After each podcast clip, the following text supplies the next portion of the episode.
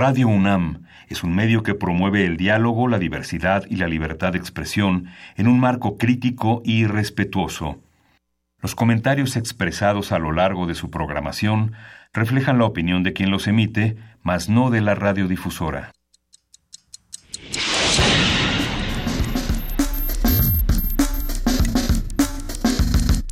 Primer movimiento. El mundo desde la universidad.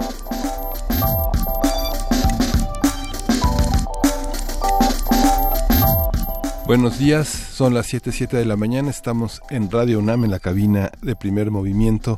Juana Inés Deza, buenos días. Buenos días, Miguel Ángel Quemain. Buenos días a todo el equipo de producción. Buenos días a todos los que nos escuchan. Muchísimas gracias por estar con nosotros en el 96.1 de FM y el 860 de AM. Gracias también por eh, escribirnos, por estar en contacto con nosotros en arroba PMovimiento en Twitter, en Primer Movimiento en Facebook en el correo electrónico primermovimientounam.gmail.com y eh, por supuesto en los teléfonos 55 36 43 39 55 36 43 39 ya estamos todos aquí esperando comunicarnos y que usted se comunique con nosotros. ¿Qué, qué semanita? Sí, anoche estuvimos todo, todo, nuestro equipo muy atento. Antonio Quijano estuvo proviendo información sobre este paro anunciado desde las 8 de la noche en el multifamiliar de Tlalpan. Son 36 edificios dañados que, que y sus eh, damnificados que siguen en el camellón y que ahora decidieron tomar Tlalpan de sur a norte para meter presión, que justamente este viernes será atendido. Ayer estuvo el jefe de gobierno durante más de dos horas conversando con los damnificados, que parece que solo mediante estos mecanismos de presión pueden ser atendidos. Hubo un despliegue desde las 8 de la noche de granaderos, eh, la Comisión de Derechos Humanos estuvo muy atenta, pero pues eh, los damnificados, las personas que están ya desde hace tantos meses ahí apostadas, este, desesperadas, y, pero parece que va por buen camino la, la, resolución. Pues se van a reunir hoy a las 9 de la mañana con el jefe de gobierno Amieva. Eh, bueno, sí, quien está ahora a cargo del, del gobierno de la Ciudad de México. Habrá que ver qué, qué es lo que resulta de ahí. Eh, da, da mucho miedo que, que se pierda todo en, en medio de las campañas y en medio del cambio de gobierno. De pronto este tipo de acciones que son urgentes se pierdan entre eh, lo que pues pues eh, eh, lo, lo, que termina siendo pues responsabilidad de no saben quién, ¿no? Y, y, lo que pasó con los fondos de reconstrucción y dónde está el dinero y cómo se está utilizando y todo eso que se tiene que eh, que, que, monitorear y que vigilar por parte de, los ciudadanos. Ayer platicábamos, Miguel Ángel, eh, cuál sería nuestra propuesta para el programa del 2 de julio. Hemos hablado mucho del 2 y del 3 y el 4 de julio en este programa y justamente en buena medida será eso, que nos toca como sociedad, cuáles son los temas que no podemos dejar y eh, bueno, pues tomando en cuenta que nosotros sí nos quedamos y nosotros sí, sí continuamos en digamos, como ciudadanos del programa y espero que también, pero tomando en cuenta que seguiremos siendo ciudadanos de este país, pues, este, qué queremos hacer y qué no podemos dejar. Entonces, bueno, pues habrá que habrá que seguir eso. Le mandamos un enorme abrazo a Vladimir, compañero de esta estación, con quien hemos platicado al aire y que forma parte, como muchas otras personas, de estos damnificados. Cada uno tiene una cara y un nombre que ponerle a los damnificados a quienes resultaron afectados por este sismo y bueno pues toca ver qué hacemos por ellos cómo les damos cobijo cómo les damos justicia y que sirve, que sigue para reconstruir a nuestra ciudad. Sí. Y justo eh, la revuelta que ha causado las cartas de empresarios han sido un tema muy interesante porque tanto la Canaco, la Concanaco, este, el Consejo Coordinador Empresarial, el Secretario del Trabajo, Campas y han señalado el derecho de los empresarios a expresarse eh, libremente con sus trabajadores, pero y Andrés Manuel, la respuesta de Andrés Manuel López Obrador, el líder de Morena, pues ha señalado que amor y paz, que no hay este, no hay problema que cada quien exprese sus puntos de vista, pero que en realidad hay una hay una visión de alguna manera este abusiva al tomar los micrófonos para decir a los propios trabajadores qué es lo que deben de hacer y cuáles son los peligros para México. Pues es seguir pensando como si estuviéramos en la mina en el 19, ¿no? Este, esta idea proteccionista, esta idea del, del patroncito que le dice a sus trabajadores lo que tienen que hacer y por quién tienen que votar. Se supone que, que no estábamos ahí, la industria minera sigue funcionando como lo hemos platicado en este espacio desde el punto de vista ambiental, desde el punto de vista regulatorio, desde el punto de vista de responsabilidad de derechos humanos y de responsabilidad civil sigue funcionando como si fuera esto el porfiriato, ¿no? O si fuera ni siquiera la colonia. Sí. Y fueran, eh, pues sí, señores todopoderosos que, que, también pueden de esa manera, pues, orientar los destinos de la nación. Su púlpito. Tenemos un programa muy interesante. Hoy vamos a tener con nosotros a, a la doctora Diana Vilar Comte, que es eh, eh, médico del Departamento de Infectología, Epidemiología y Hospitalaria del Instituto Nacional de Cancerología. Ella es profesora de la Facultad de Medicina de la UNAM y ha estado dedicada a la prevención y control de infecciones relacionadas con los cuidados de la salud. Ella va a estar aquí para hablar sobre las verdades y mentiras del gel antibacterial en la, nuestra historia de México, nuestra sección de historia de México, vamos a seguir platicando del proyecto cardenista de desarrollo. Eh, ¿De qué hablamos cuando hablamos del proyecto de Nación de Lázaro Cárdenas? Estará, por, por supuesto, el doctor Alfredo Ávila por teléfono desde Santander, donde goza de la beca Eulalio Ferrer. Y en el tema de la nota nacional tenemos en qué van las investigaciones sobre el espionaje telefónico. Luis Fernando García, que es el director de R3D, Red en Defensa de los Derechos Digitales, nos explicará en qué consiste esta demanda que a la que le dio entrada ya la PGR para ver el caso Pegaso que se había quedado paralizado desde el año pasado. En nuestra nota internacional, la huelga de transportistas en Brasil, ¿qué quiere, eh, qué quiere decir? ¿Qué es lo que anuncia? ¿Qué, ¿Cómo lo está llevando? El gobierno de Temer y cómo se está afrontando esta nueva crisis política social y, por supuesto económica en Brasil. Lo vamos a platicar con Juan Arrellanes, él es profesor de geopolítica de la Facultad de Estudios Globales de la Universidad Anáhuac de México. Y en la poesía necesaria creo que me toca a mí. Pues yo creo que te toca a ti porque mira, es que Luisita se nos intoxicó desde ayer. Entonces, yo creo que te toca a ti. Y hoy es jueves de Mundos Posibles. Eh, la mesa de hoy está dedicada a la prueba del ácido de la democracia mexicana. El doctor Alberto Betancourt, quien es doctor en Historia, profesor de la Facultad de Filosofía y Letras de la UNAM, estará con nosotros para desarrollar este tema en la mesa del día. Vamos viendo cómo se pone este programa. Comuníquese con nosotros y vámonos por lo pronto a música. Vamos a escuchar de Luis Mendoza la comparsita. Uh.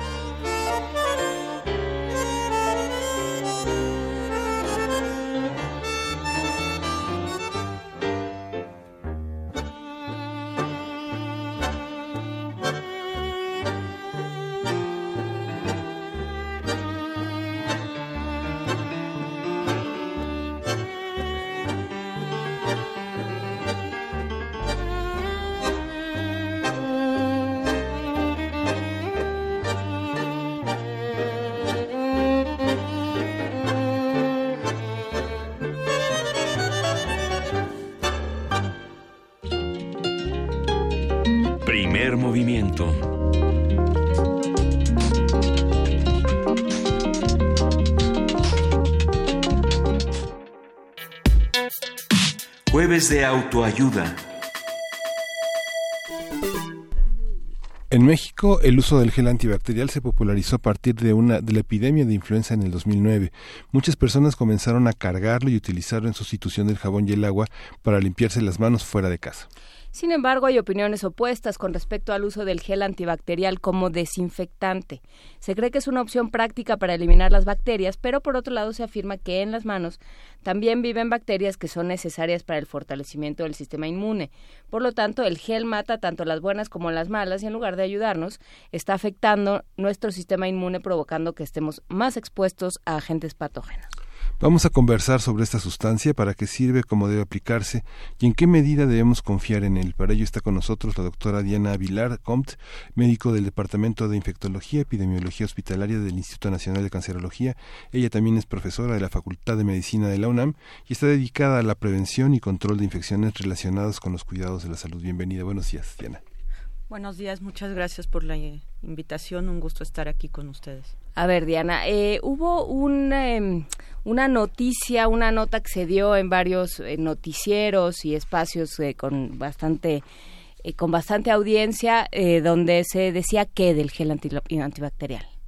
Bueno, salió recientemente esta noticia en donde es una noticia a mi, o sea, a mis ojos un poco confusa el cómo está tratada, pero bueno, en el fondo del gel lo que decía es que el gel más que ayudar, lo que hacía era eh, fijar las bacterias a nuestras manos, cosa que no es eh, cierta. ¿Qué es lo que hace el gel? Ok, bueno, el gel antibacterial o mal llamado antibacterial, porque también elimina virus, por ejemplo. Esto lo que es es un gel en, base alcohólica. El alcohol es un desinfectante potente, conocido hace muchísimos eh, años, y se puede poner con diferentes eh, compuestos o, en diferentes bases como la hidroalcohólica que es la que tienen estos eh, geles y justamente lo que hace es eh, disminuir de manera logarítmica la cantidad de bacterias que normalmente portamos en las manos. Las manos tocan cantidad de superficies y cosas en, en un día y bueno, sí, normalmente nosotros todos tenemos bacterias en la piel y las debemos de eh, conservar. Sin embargo, existen, particularmente en los hospitales, momentos en los que las, las manos y las bacterias que, están eh, que residen en, en las manos pueden incrementar el riesgo de transmisión de infecciones. La atención, digamos, el uso de gel no solo llegó a la influenza, sino que eh, se, se, utiliza para muchísimas eh, atenciones, desde bebés, el cambio de pañales, hasta atención de personas este, eh, de la tercera edad o ancianas para curar alguna herida, para limpiar alguna situación de precaria de un accidente en la calle, etcétera, ¿no? Este, esa, esa utilización es válida. ¿Cómo se ha utilizado, cómo la cultura mexicana ha incorporado un mecanismo de cuidado tan inmediato, tan tan inédito en la cultura mexicana? Yo creo que aquí habría que ir un poquito hacia atrás. El, el alcohol eh, se conoce que tiene propiedades desinfectantes desde hace muchísimos años. Y de hecho, por el año 54 más o menos, eh, hicieron una combinación con otro antiséptico que se llama eh, clorexidina. Sin embargo, el alcohol en concentraciones altas o puras, como del 96%, pues todos hemos experimentado lo que se siente tener una llaguita o cualquier cosa y ponernos alcohol. Arde mucho. Entonces, esto, esta combinación de alcohol con clorexidina hace 50 eh, años, eh, lo que observaron era esto, que producía unas irritaciones y la gente no lo quería utilizar. Sin embargo, se tenía toda la evidencia del poder desinfectante que tenía esta sustancia con una muy baja tasa de inducción a la resistencia antimicrobiana, que ese era otro punto eh, y que es un punto muy interesante.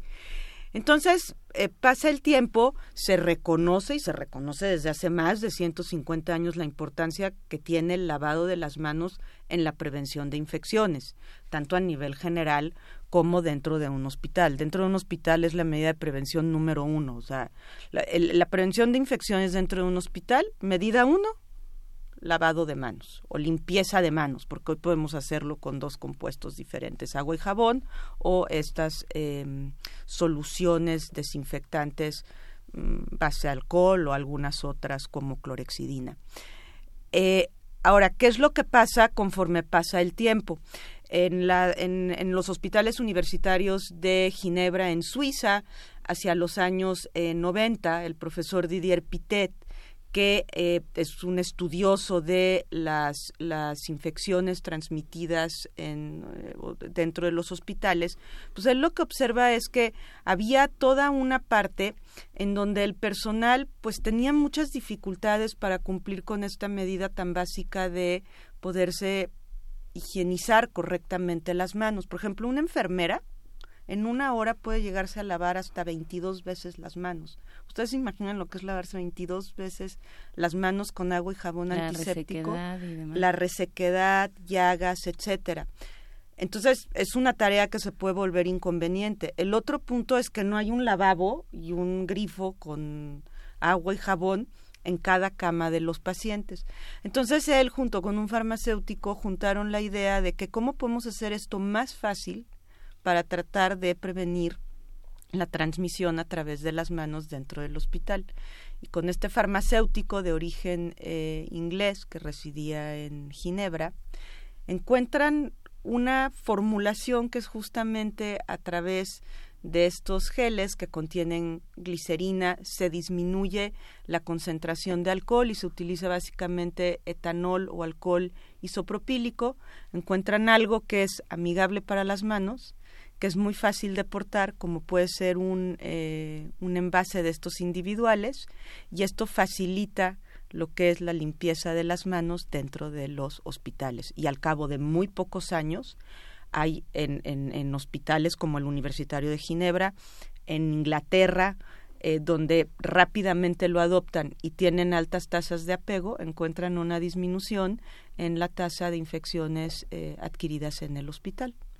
Ahora, pasa el tiempo y se populariza. Ajá, y entonces aquí es cuando viene lo interesante. Eh, es equivalente, pensando en eh, fuera del hospital, pensando que uno llega a comer y, o se topa con un, con un baño público donde no hay jabón. Eh, ¿Es equivalente ponerse gel antibacterial Yo a lavarse las manos? Rescataría dos cosas. Esto, el, el gel estos geles eh, o espumas, porque hay diferentes eh, presentaciones, pueden mm, erradicar hasta el 99% de las bacterias residentes de la, eh, de la piel en las manos. De hecho, contraste con contraste agua y jabón y, y estos compuestos alcoholados tienen mejor poder desinfectante, y esto está demostrado en diferentes estudios, que el agua y jabón en sí misma. Pero aquí hay un punto muy importante.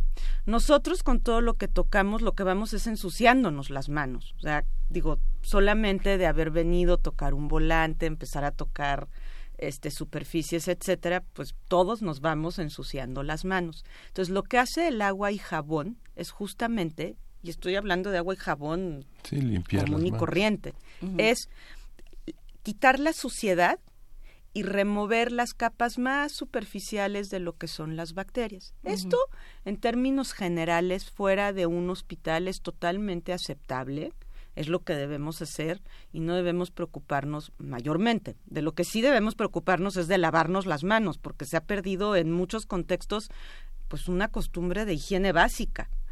Esto, por ejemplo, la gente se debe lavar las manos antes de comer, después de ir al baño, siempre que estén las manos visiblemente eh, sucias.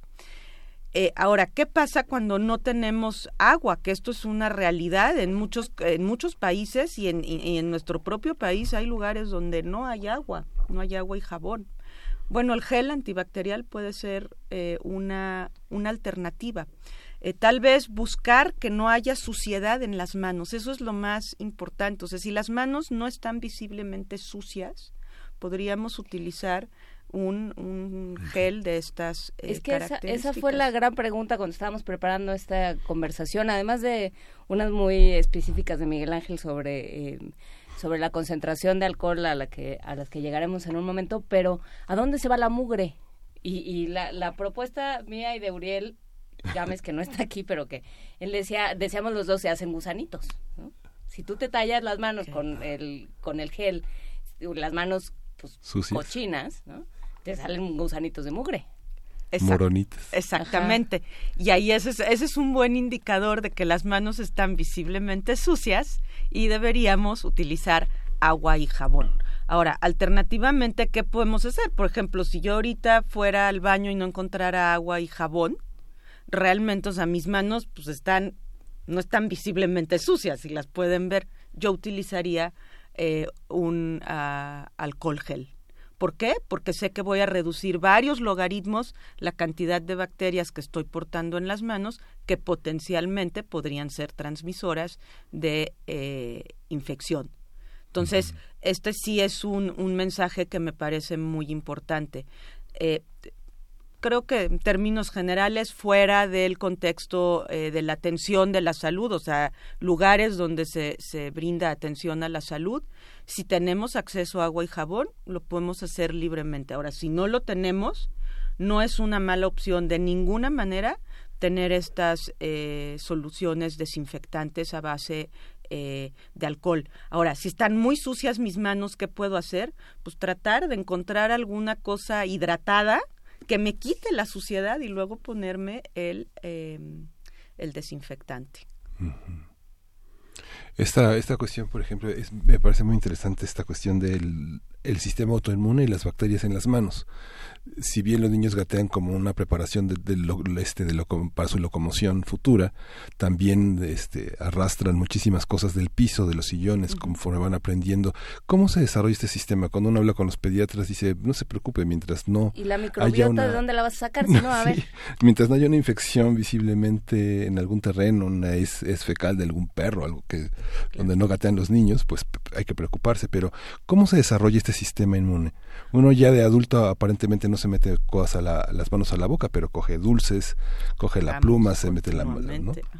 Digo, esto es parte de nuestra relación con las con el mundo microbiano que es eh, inmenso y bueno, yo sé que en este programa han tenido más de un experto hablando de, microbioma y de, de, todas estas cosas. Yo no soy experta en inmunología y no quisiera entrar en terrenos que no me corresponden, pero desde luego la interacción que nosotros tenemos con la, el, pues el mundo microscópico, básicamente virus, bacterias, eh, eh, es indispensable y nosotros, o sea, parte de nuestra, de nuestra constitución, digamos, es estar en contacto permanente con ellas. Y todos los lugares expuestos como la piel siempre vamos a tener eh, bacterias. Lo que no queremos es generar eh, y particularmente en los establecimientos eh, de atención a la salud, que estas bacterias potencialmente patógenas se transmitan de un paciente a otro, porque eso sí es cierto. O sea, si yo estoy atendiendo a alguien, por ejemplo, lo operaron, ¿no? De,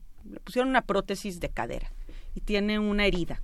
Y yo llego y lo reviso y pues hay un poquito de secreción. Y no me limpio las manos.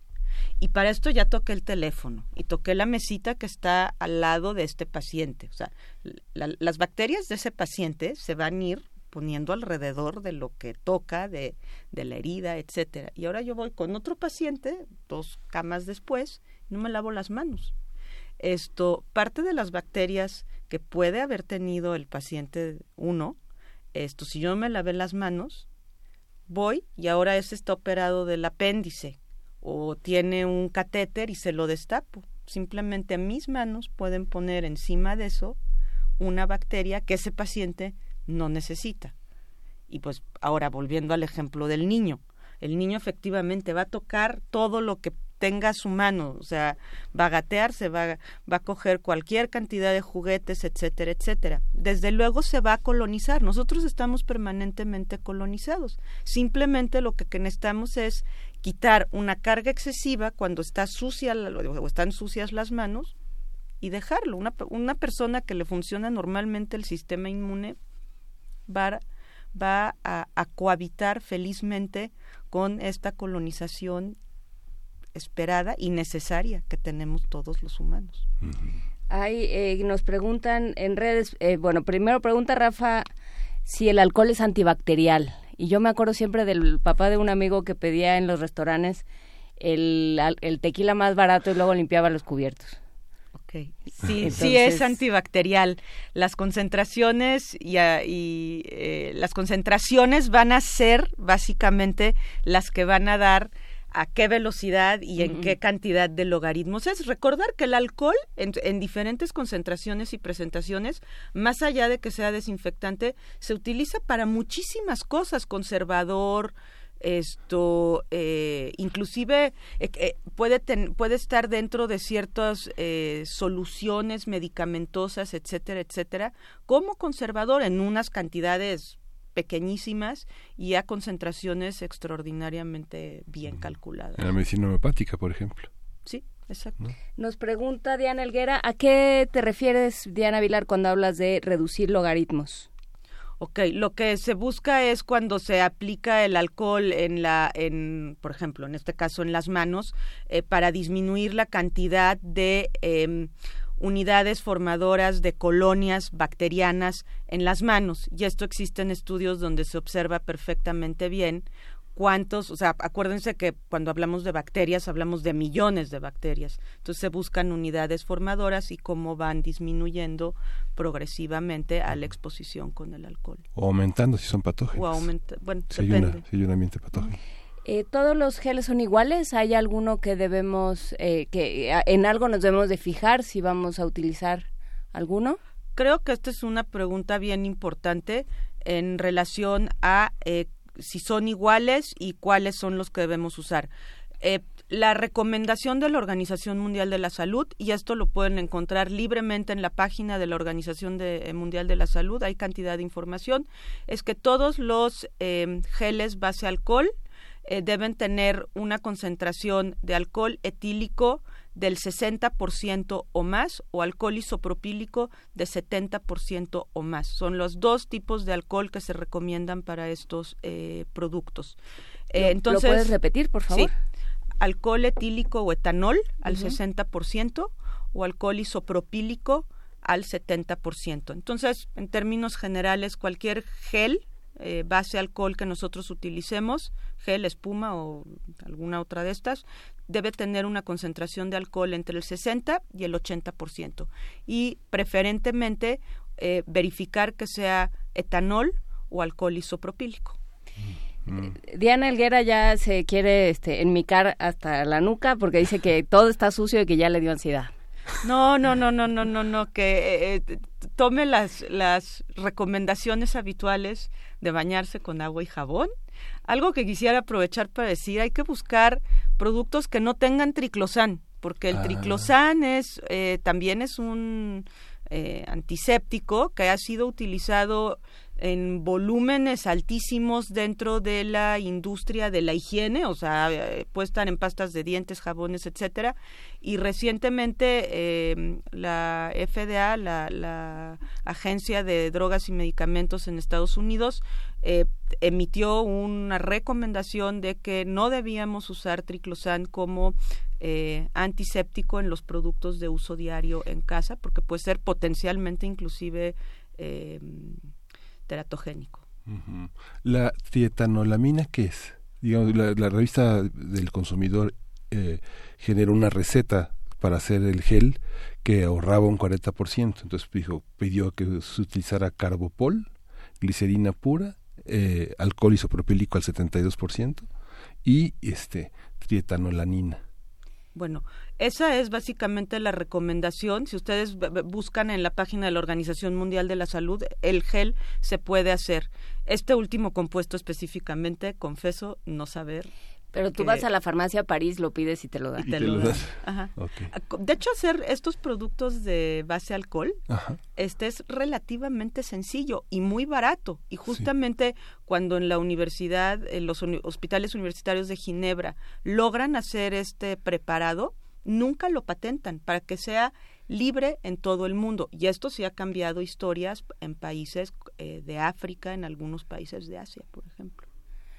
Eh, nos preguntan, eh, te, digo que están, ya están todos muy inquietos. ¿Qué pasa con la resistencia antimicrobiana? ¿Qué es, qué es, ¿A qué nos referimos con resistencia antimicrobiana y qué pasa con la utilización de gel? Ok, bueno, la, todas las bacterias tienen cantidad de mecanismos, algunos intrínsecos, o sea, que los traen de desde que nacen, pues, otros adquiridos para evadir mecanismos naturales o provocados, como pueden ser a través de los antibióticos, em, justamente a lo que es eh, los compuestos que ha generado el hombre, que hoy conocemos como eh, antibióticos. Acuérdense que las bacterias evolutivamente es de lo más precario que existe. Bueno, yo ni siquiera le pondría precario, le pondría antiguo y tienen una capacidad de adaptación bestial y yo, o sea, y dentro de su capacidad de adaptación es justamente evadir los mecanismos que las eliminen.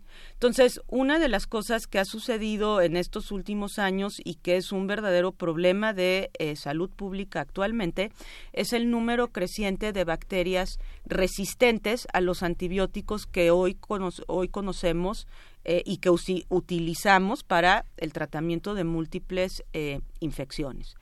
Eh, recordar que a partir de la, del descubrimiento de la penicilina, los antibióticos se empiezan a utilizar en, no solamente en la medicina, sino en muchos otros campos como puede ser la ganadería o inclusive la agricultura.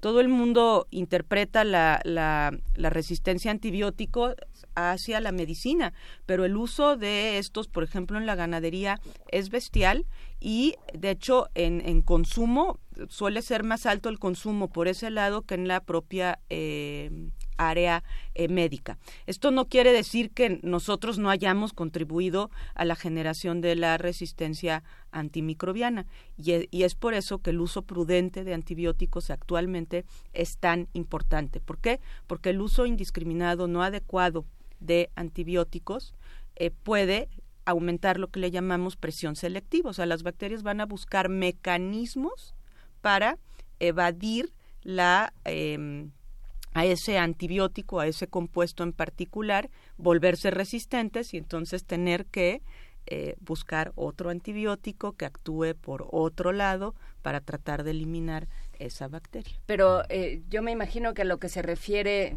arroba panza de coyote, que es quien nos lo pregunta, es que si, si te estás eh, ah. si te estás lavando las manos o te estás aplicando gel constantemente, no no generas una resistencia. Eh, es una excelente pregunta y es bien importante. Una de las de las probablemente o de los aspectos más nobles del alcohol es que no se le conoce resistencia. Mm. O sea, tú, tú te puedes seguir poniendo alcohol y no es un antibiótico. No, es un desinfectante. ¿Cuál es la diferencia? Ok, el antibiótico es un compuesto que tiene un mecanismo de em, acción muy particular contra las bacterias. O sea, aquí sí, antibiótico va contra, antimicrobiano va contra la bacteria. El alcohol, porque siempre hablamos del gel antibacterial, pero de hecho este gel base alcohol no solamente es antibacterial, también puede actuar contra virus, particularmente con algunos de los virus, actúa contra la mayor parte. Lo que pasa es que los tiempos de exposición son diferentes. Virus, por ejemplo, como el de la influenza, que tiene una, un envoltorio, ese tipo de virus rápidamente el, el alcohol actúa y esto los elimina. El alcohol no va, no va a diferenciar por eh, tipo de bacteria o un mecanismo de acción particular. O sea, nosotros podemos eh, hablar de un antibiótico que actúa a un nivel, por ejemplo, eh, a nivel de la inhibición de la pared de la, de la bacteria. El alcohol no actúa de esa manera. El alcohol actúa desnaturalizando proteínas y es como a nivel general. las oxida, las quema. Sí, y dependiendo la concentración puede desecar, o sea, puede secar mucho más que otras y al final es lo que acaba sucediendo. O sea, no no no despierta estos mecanismos de los que no conocidos hasta el día de hoy. De hecho, algo importante es que todos estos eh, antisépticos, eh, muchos de los desinfectantes que hoy conocemos, no inducen a la resistencia como lo inducen los antimicrobianos o los antibióticos. Eso no quiere decir que eventualmente lo podamos tener y también hay que cuidarlos. Muy bien, eh, pues ya, bueno, entre triclosan y ya esto es una pachanga. El jabón antibacterial de baño, dice Rana Burro Blanco, suele tener triclosan al 1%. ¿Qué otra opción existe? Bueno, en general los jabones, y yo particularmente lo he visto en los supermercados, que agarro las cajitas y veo si tienen o no triclosan, hay una tendencia general a desaparecer el triclosan de estos productos. Entonces, la recomendación es pues que verifiquen en las etiquetas, en las cajas, qué es lo que dice si tiene o no eh, triclosan. Esto, el jabón con que tenga estas eh, productos que básicamente a base de surfactantes, que actúan en micelios, etcétera, y rompen muchas de las em, eh, pues cadenas grasas, que es lo que finalmente tenemos muchas veces en la piel, es lo que va a favorecer que exista este arrastre mecánico más el, el frotamiento que hacemos y desaparezca la suciedad y lo que puede haber en las capas más superficiales de la piel eh, de las bacterias. En, ya para terminar esta conversación, que te agradecemos muchísimo, Diana Vilar, aunque este, ya no sabemos si convivir con la mugre, si no, si ya no queremos meternos, ni siquiera meternos debajo de la mesa porque está llena de cochinadas. Este, ¿cómo, cómo actúa el frotamiento? ¿Cómo debe ser la acción de lavarse las manos? Bueno, eh, aquí creo que es importante verificar que las cosas se hagan correctamente. Creo que todos lo, hemos visto y esto, por ejemplo, con los niños es, es muy frecuente. Por favor, ve y lávate las manos. Y pasan por debajo del grifo las manos así, se ponen nada. si tocan el jabón, podemos ser. Bueno, eso no es un buen lavado de manos.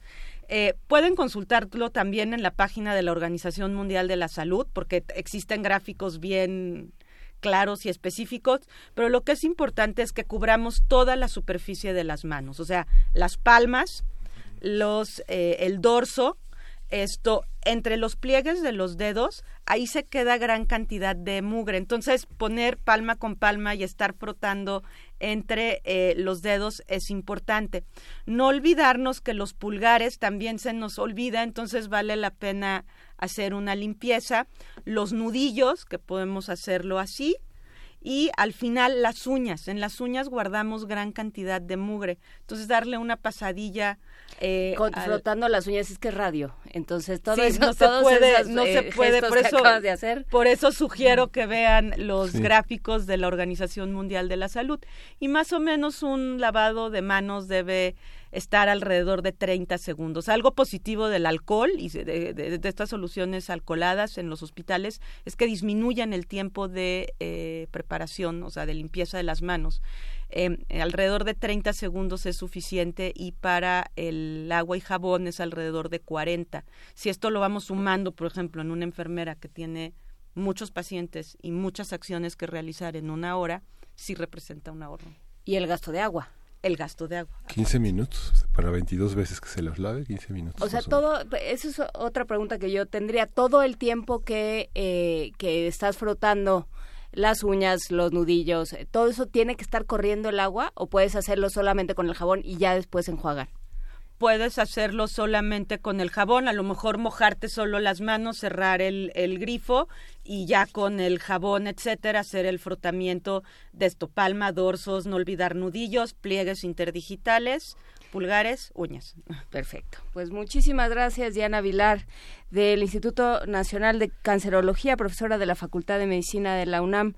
Muchas gracias por esta conversación muy esclarecedora y bueno, pues empezaremos a convivir con la mujer de otra forma. Pero no olvidarse lavar las manos en las situaciones como las que ya se mencionaron. Perfecto, muchísimas gracias Diana. Y nos vamos a música. Edwin Collins, nunca conocí a una chica como tú antes. Ándale.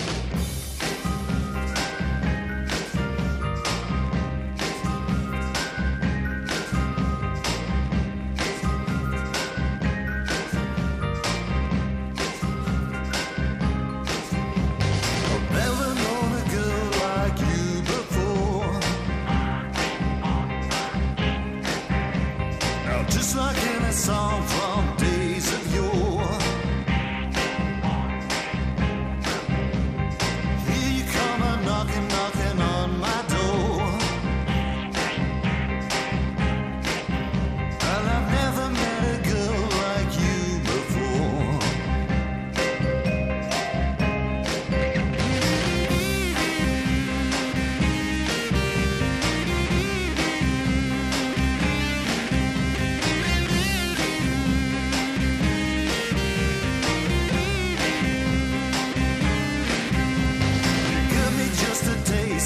I want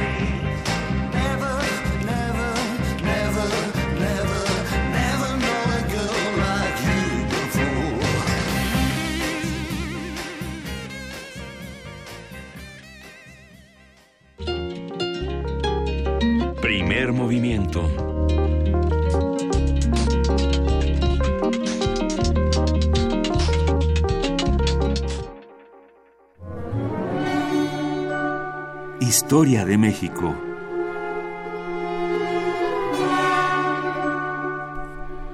Continuamos con Historia de México. El desarrollo económico en la presidencia de Cárdenas ha sido el tema que en esta segunda parte seguirá desarrollando el doctor Alfredo Ávila, quien es investigador del Instituto de Investigaciones Históricas de la UNAM y presidente del Comité Mexicano de Ciencias Históricas. Buenos días, Alfredo, ¿cómo estás? Buenas tardes allá en Santander. Hola, buenos días, Miguel Ángel, Juana Inés, buenos días. Eh, pues mira, ya quiero quiero concluir el, tema que hemos venido abordando en los últimos en los últimos programas. Y eh, me gustaría hacer una una recapitulación de algunas cosas. Empezando incluso por por el tema que vimos hace hace tiempo acerca de, de la profesionalización de las profesiones el reconocimiento de ciertas ciertas profesiones que pudiera no parecer pudiera parecer que no tiene mucho que ver con con el tema del desarrollo económico eh, bajo el gobierno de Lázaro Cárdenas, pero pero verdad la verdad es que sí, porque el, el formalizar eh, eh, las carreras y formalizar la existencia de ingenieros, abogados, médicos, etcétera, pues es, es un paso muy importante para formar profesionales que sirvan al desarrollo al desarrollo económico. Ese fue un elemento importante. El otro tiene que ver también con la creación del Instituto Politécnico Nacional. El Poli, eh, eh, aunque aunque también tiene carreras como medicina, derecho y algunas otras, pero su énfasis eh, más destacado es precisamente en la formación de técnicos, en la formación de ingenieros, de personas que están capacitadas para el trabajo industrial. Y eso, eso nos habla de la política de desarrollo industrial de Lázaro Cárdenas. Eh, insisto, un presidente al que se le recuerda sobre todo por la faceta agraria, por el reparto agrario, y que sin embargo eh, creo que ha sido un poco, o se ha olvidado un poco su fase eh, en el desarrollo, su importancia en el desarrollo industrial mexicano.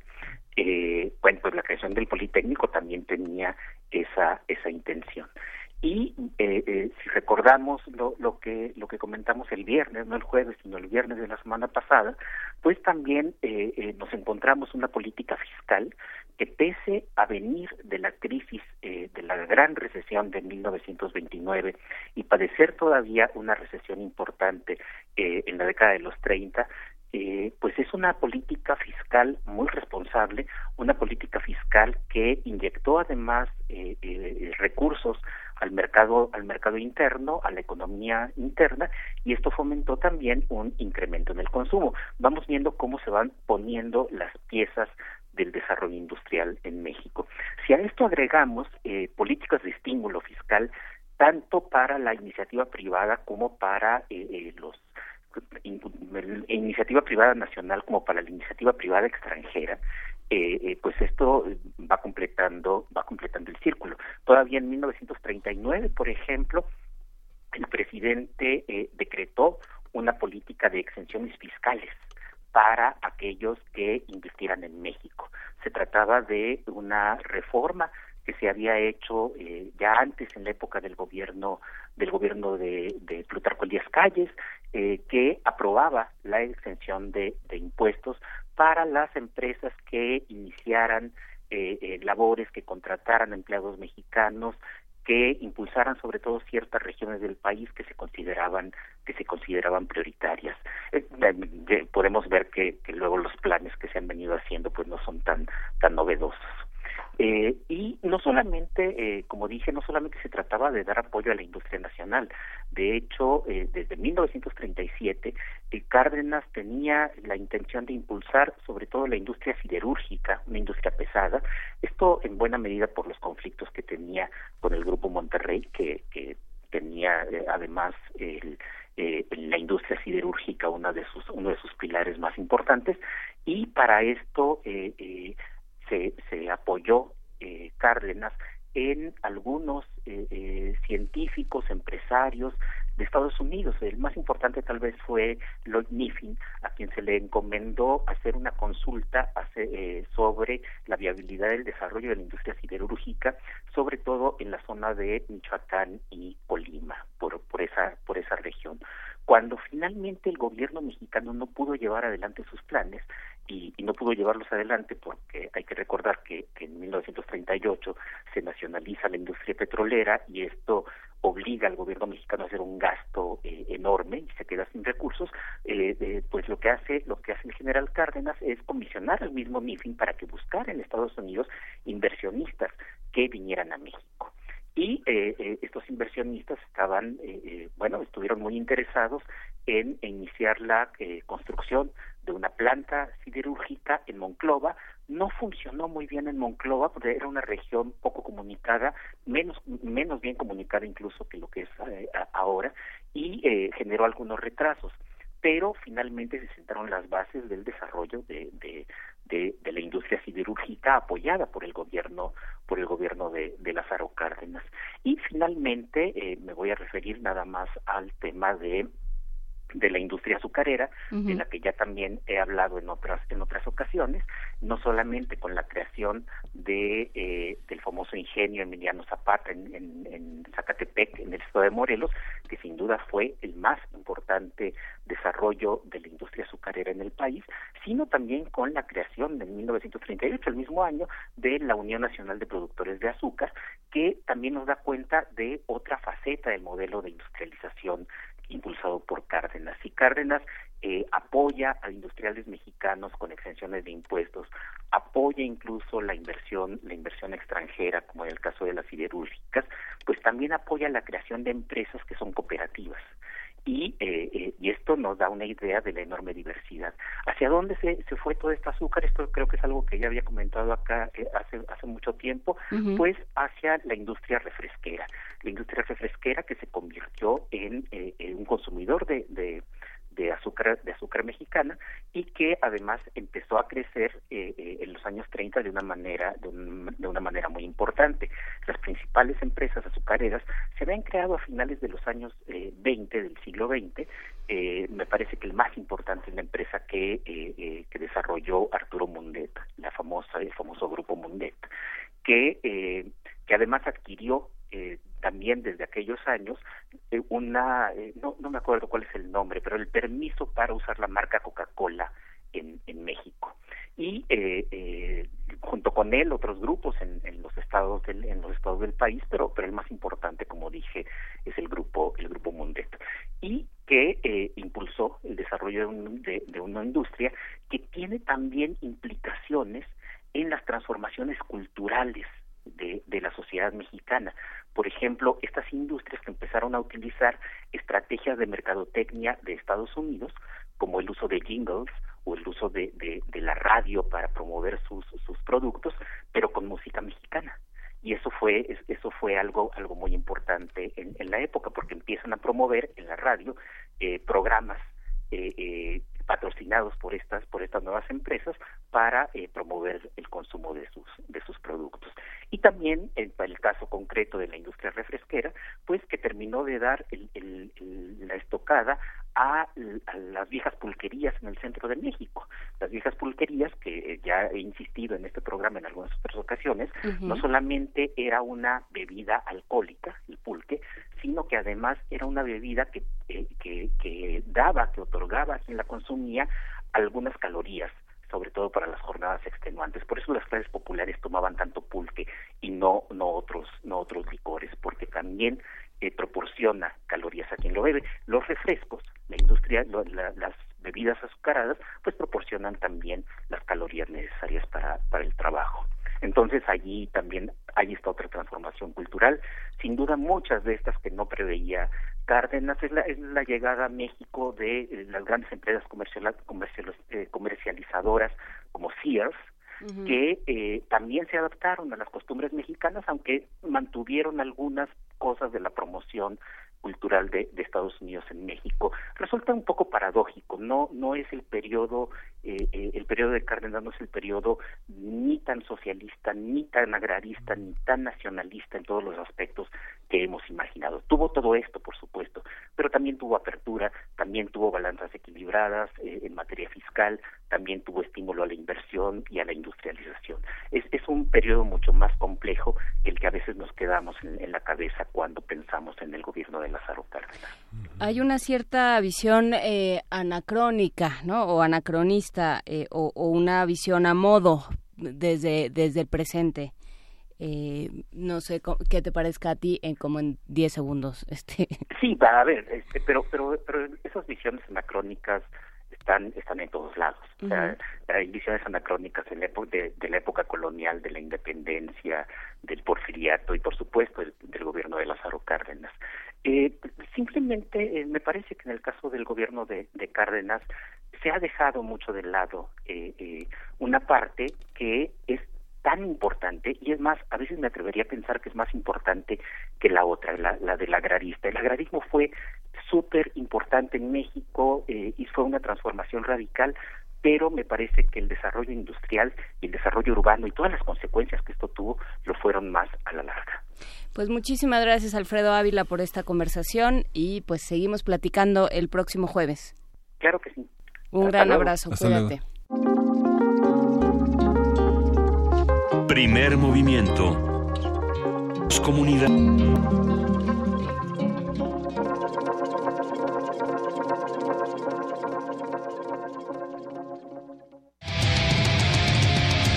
rock y neurociencias, danza e inteligencia artificial, ciencia, arte y experimentación en un solo lugar.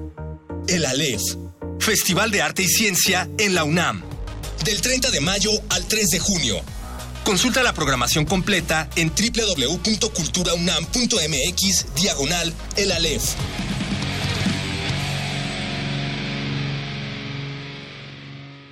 Los expresidentes de México reciben una pensión en total de 5 millones de pesos mensuales. Salinas, Cedillo, Fox, Calderón, ni Obama tiene una pensión así.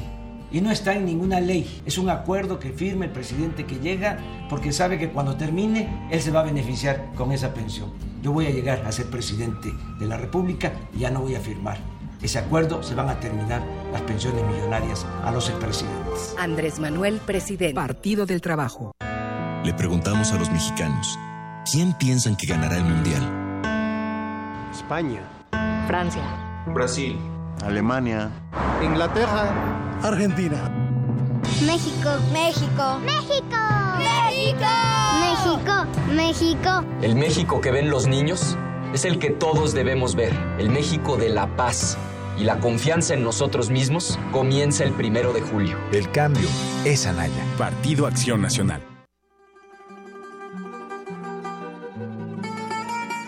De Alcorcón a los Balcanes. De Cabo Verde a la India. Se parte de este viaje por la música del mundo. Mundofonías. Una expedición de Araceli Zigane y Juan Antonio Vázquez. Sábados a las 18 horas por el 96.1 de FM. Radio UNAM. Experiencia sonora.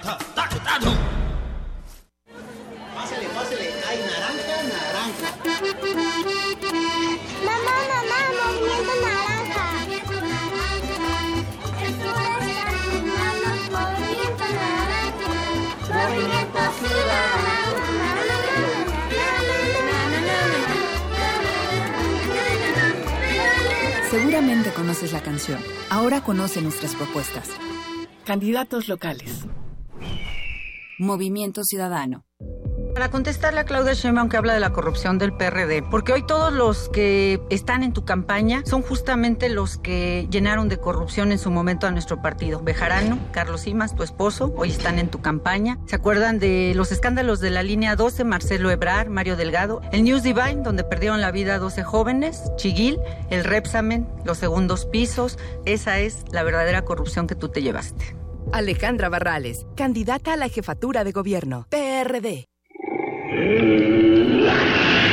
En la UNAM se escriben historias de éxito. En Fundación UNAM hacemos que estas historias sean posibles, ya que becamos anualmente a más de 68 mil universitarios. Súmate 5340-0904 o en www.funam.mx. Contigo hacemos posible lo imposible. Imagínate un país sin derecho al matrimonio igualitario, sin maternidad libre y voluntaria para las mujeres o sin leyes que defiendan el medio ambiente. Esto solo es posible con el PRD. Gracias al PRD, ahora existe el médico y el abogado en tu casa. Hemos promovido la pensión universal de los adultos mayores, el derecho a la educación y a la alimentación. Esta es la agenda del PRD. Este primero de julio, vota PRD. Tu necesidad es mi compromiso. Avanzar contigo es un programa que se compromete a cumplir tus necesidades cuando MIT llegue a la presidencia. Yo lo que quiero es para mi madre y a todos los adultos mayores una pensión digna para que puedan ellos subsistir. Le pediría que implementara programa de guarderías para los hijos de las mujeres trabajadoras. MIT es una persona transparente y que cumple. Yo voy a cumplir el sueño de cada mexicano. Vota por MIT, candidato por la coalición Todos por México, PRI.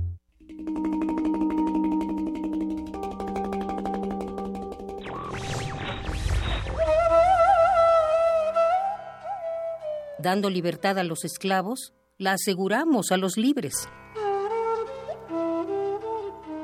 Abraham Lincoln.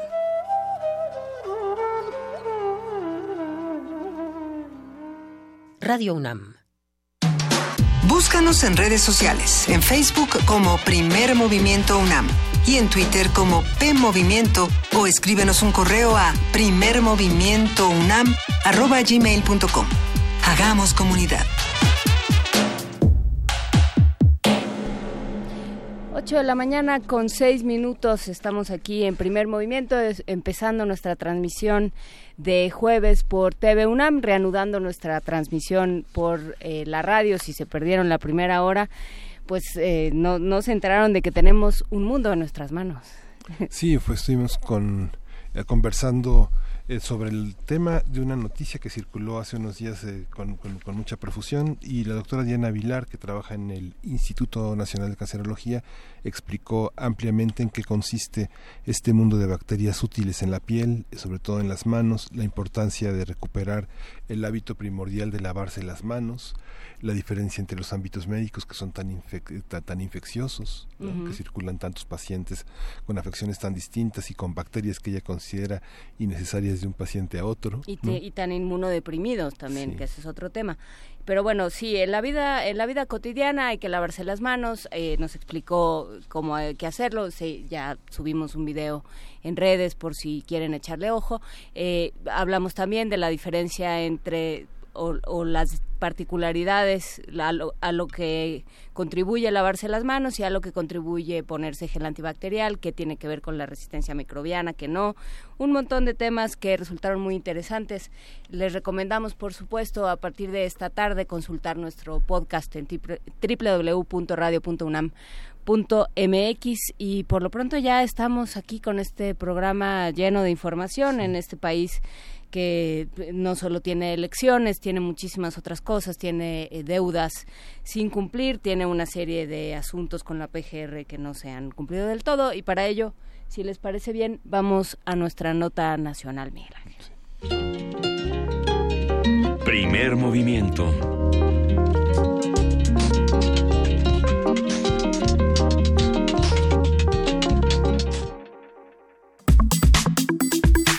Nota Nacional. Un juez federal ordenó a la Procuraduría General de la República aceptar 70 pruebas de las víctimas de espionaje a través del sistema Pegasus que habían sido desechadas. De acuerdo con un informe de organizaciones de derechos humanos y de periodistas, cito, la negativa a desahogar dichas pruebas muestra la falta de la debida diligencia con la que se conduce la PGR en la investigación del gobierno espía. Hace casi un año, una investigación del diario The New York Times reveló que periodistas y activistas mexicanos fueron espiados con un software comprado por el gobierno federal.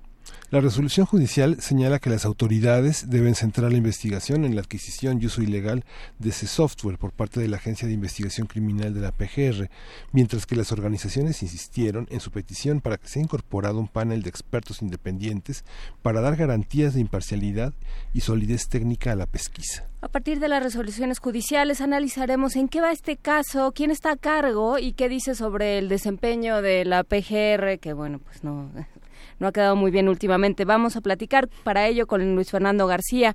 Él es director de R3D, Red de Defensa de los Derechos Digitales. Buenos días, Luis Fernando García. Gracias por platicar con nosotros.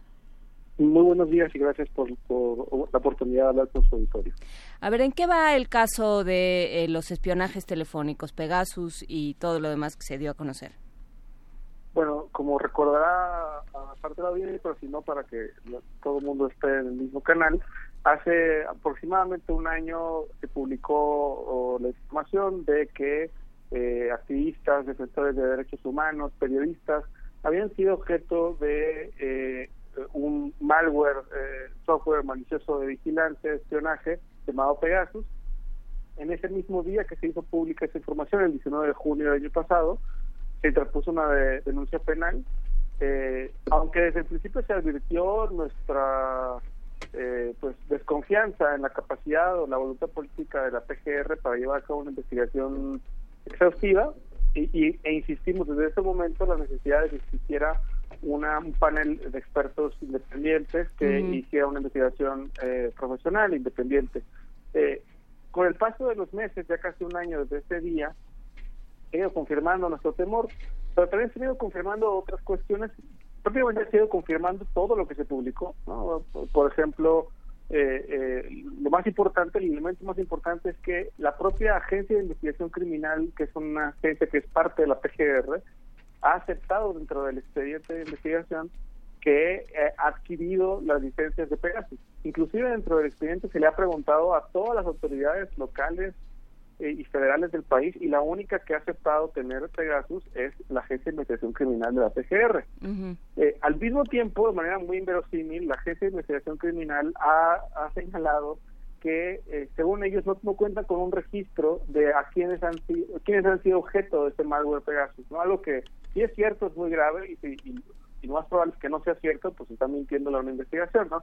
¿Cómo, ¿Cómo, no va a poder saber la Agencia de Investigación Criminal a quien ha espiado, ¿no? Eso, eso me parecería eh, pues, repito, inverosímil. Pero a, partir de esa información que en realidad ya se sabe desde agosto del año pasado, la, Agencia de Investigación Criminal eh, dentro del expediente reconoció tener Pegasus y hizo aseveraciones bastante controversiales o inverosímiles.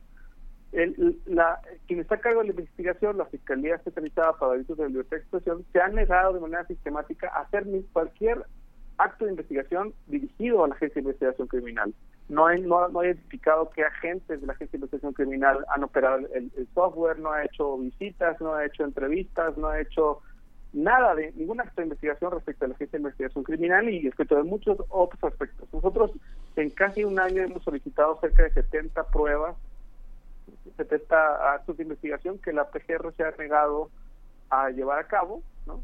Eh, y parte de esas pruebas, cerca de 17, eh, cuando nos fueron negadas, presentamos un, recurso que se llama un recurso de impugnación y ante un juez de control, un juez de control escuchó a la PGR, nos escuchó a nosotros, eh, ya con el nuevo sistema oral, y determinó hace un par de semanas que eh, eh, efectivamente la negativa de la PGR de llevar a cabo una serie de pruebas que fueron solicitadas era eh, ilegal y que tenía que, que hacer eh, esa investigación, que había una línea de investigación muy clara de de que esas personas, las denunciantes, los defensores de derechos humanos y periodistas y activistas, eh, fueron eh, espiados con este malware Pegasus y que, y que hay una línea de investigación de que fue la propia agencia de investigación criminal, la propia PGR, la que llevó a cabo ese espionaje, que tiene que investigar y agotar esa línea de investigación eh, sin, sin, sin negarse a hacer actos de investigación de manera ilegal como, como ha estado haciendo. Y eso creo que abre la puerta, aunque bueno, claramente como hemos señalado, ¿no? Es bastante paradójico que el principal sospechoso del espionaje sea la PGR y el, responsable de la investigación sea la propia PGR. Por eso insistimos en la necesidad de un panel de expertos internacionales que pueda darle garantías de certeza, de, profesionalismo a la investigación y de, y de independencia sobre todo. Ya, ya ustedes, Fernando, ya no tienen la necesidad de solicitar mediante transparencia eh, las, las informaciones, ya lo hacen directamente como parte de una organización de la sociedad eh, como la Red en Defensa de los Derechos Digitales, ya lo hacen directamente, ¿verdad? Mediante oficios. Eh, a ver, si entendí la pregunta. Bueno, nosotros hemos hecho oh, solicitudes de acceso a la información, pero en este caso somos asesores jurídicos de las víctimas, ¿no? Somos- Tenemos derecho como como como, como Como víctimas de juicio. participar en la investigación, ¿no? Eh, pues tenemos acceso al expediente y podemos solicitarle a, a la PCR que lleve a cabo distintas diligencias. Eh, ahí eh, parecería que, eh, que el conflicto de intereses es evidente, ¿no? Pedirle a la PGR que se investigue a sí misma y que, eh, que dé explicaciones sobre un acto que cometió vulnerando los derechos de terceros eh, pa- parecería eh, francamente absurdo, ¿no? ¿Cómo, cómo se puede plantear así? Pues desgraciadamente eso es lo que lo que tenemos en el país. ¿no? Eh, Es, es- es- y afortunadamente también tenemos un poder judicial que, bueno, a golpe de resoluciones judiciales, pues trataremos de que siga avanzando la investigación. Con toda la, la- la renuencia que tiene la propia PGR de hacer la investigación, pues hay una resolución judicial y, y es probable que vengan más en el futuro que tendrán que obligarán a, a esa PGR a llevar a cabo su investigación, ¿no? Pero insistimos, y es una, esa insistencia del panel de expertos no es nada más de las víctimas y de las organizaciones que las acompañamos, sino también ya ha sido una recomendación que han hecho organismos internacionales de derechos humanos, de, de, las, de, las- de la Organización de Naciones Unidas, de la Comisión Interamericana de Derechos Humanos, el alto comisionado de Naciones, Unidas también lo, lo ha señalado, eh, y, y bueno, claramente estamos en un momento de transición, de, de- de que ni siquiera te- ni siquiera hay un titular de la PGR, no hay un encargado del despacho, eh, eh, y eso pues hace complica las cosas, pero también pues podría ser que en, algunos meses eh, haya cambios eh, en, en- pues en el personal que está en la PGR y a lo mejor podría haber alguna eh, pues mayor voluntad política para llevar a cabo la investigación. Sin embargo, claramente, por el bien no nada más de las víctimas, sino creo que del país, es importante que haya certeza de independencia en esta investigación y por eso es que insistimos y seguiremos insistiendo hasta que sea ah, aceptado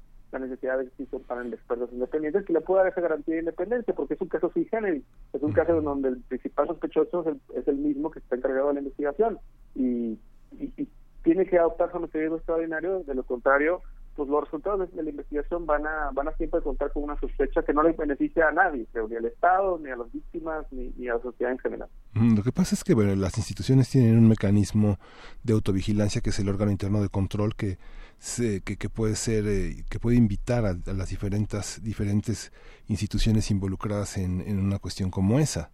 No, no sé ustedes eh, ¿qué, qué pasa con el órgano interno de control, qué pasa con la función pública, porque es la inoperancia o la resistencia de algún funcionario encargado de la investigación para ejecutarla. Entonces está incumpliendo con sus funciones. Ustedes lo, lo han este eh, ¿Cómo van en, ese, en esa parte? ¿Cómo, ¿Cuál es la respuesta del órgano interno de control?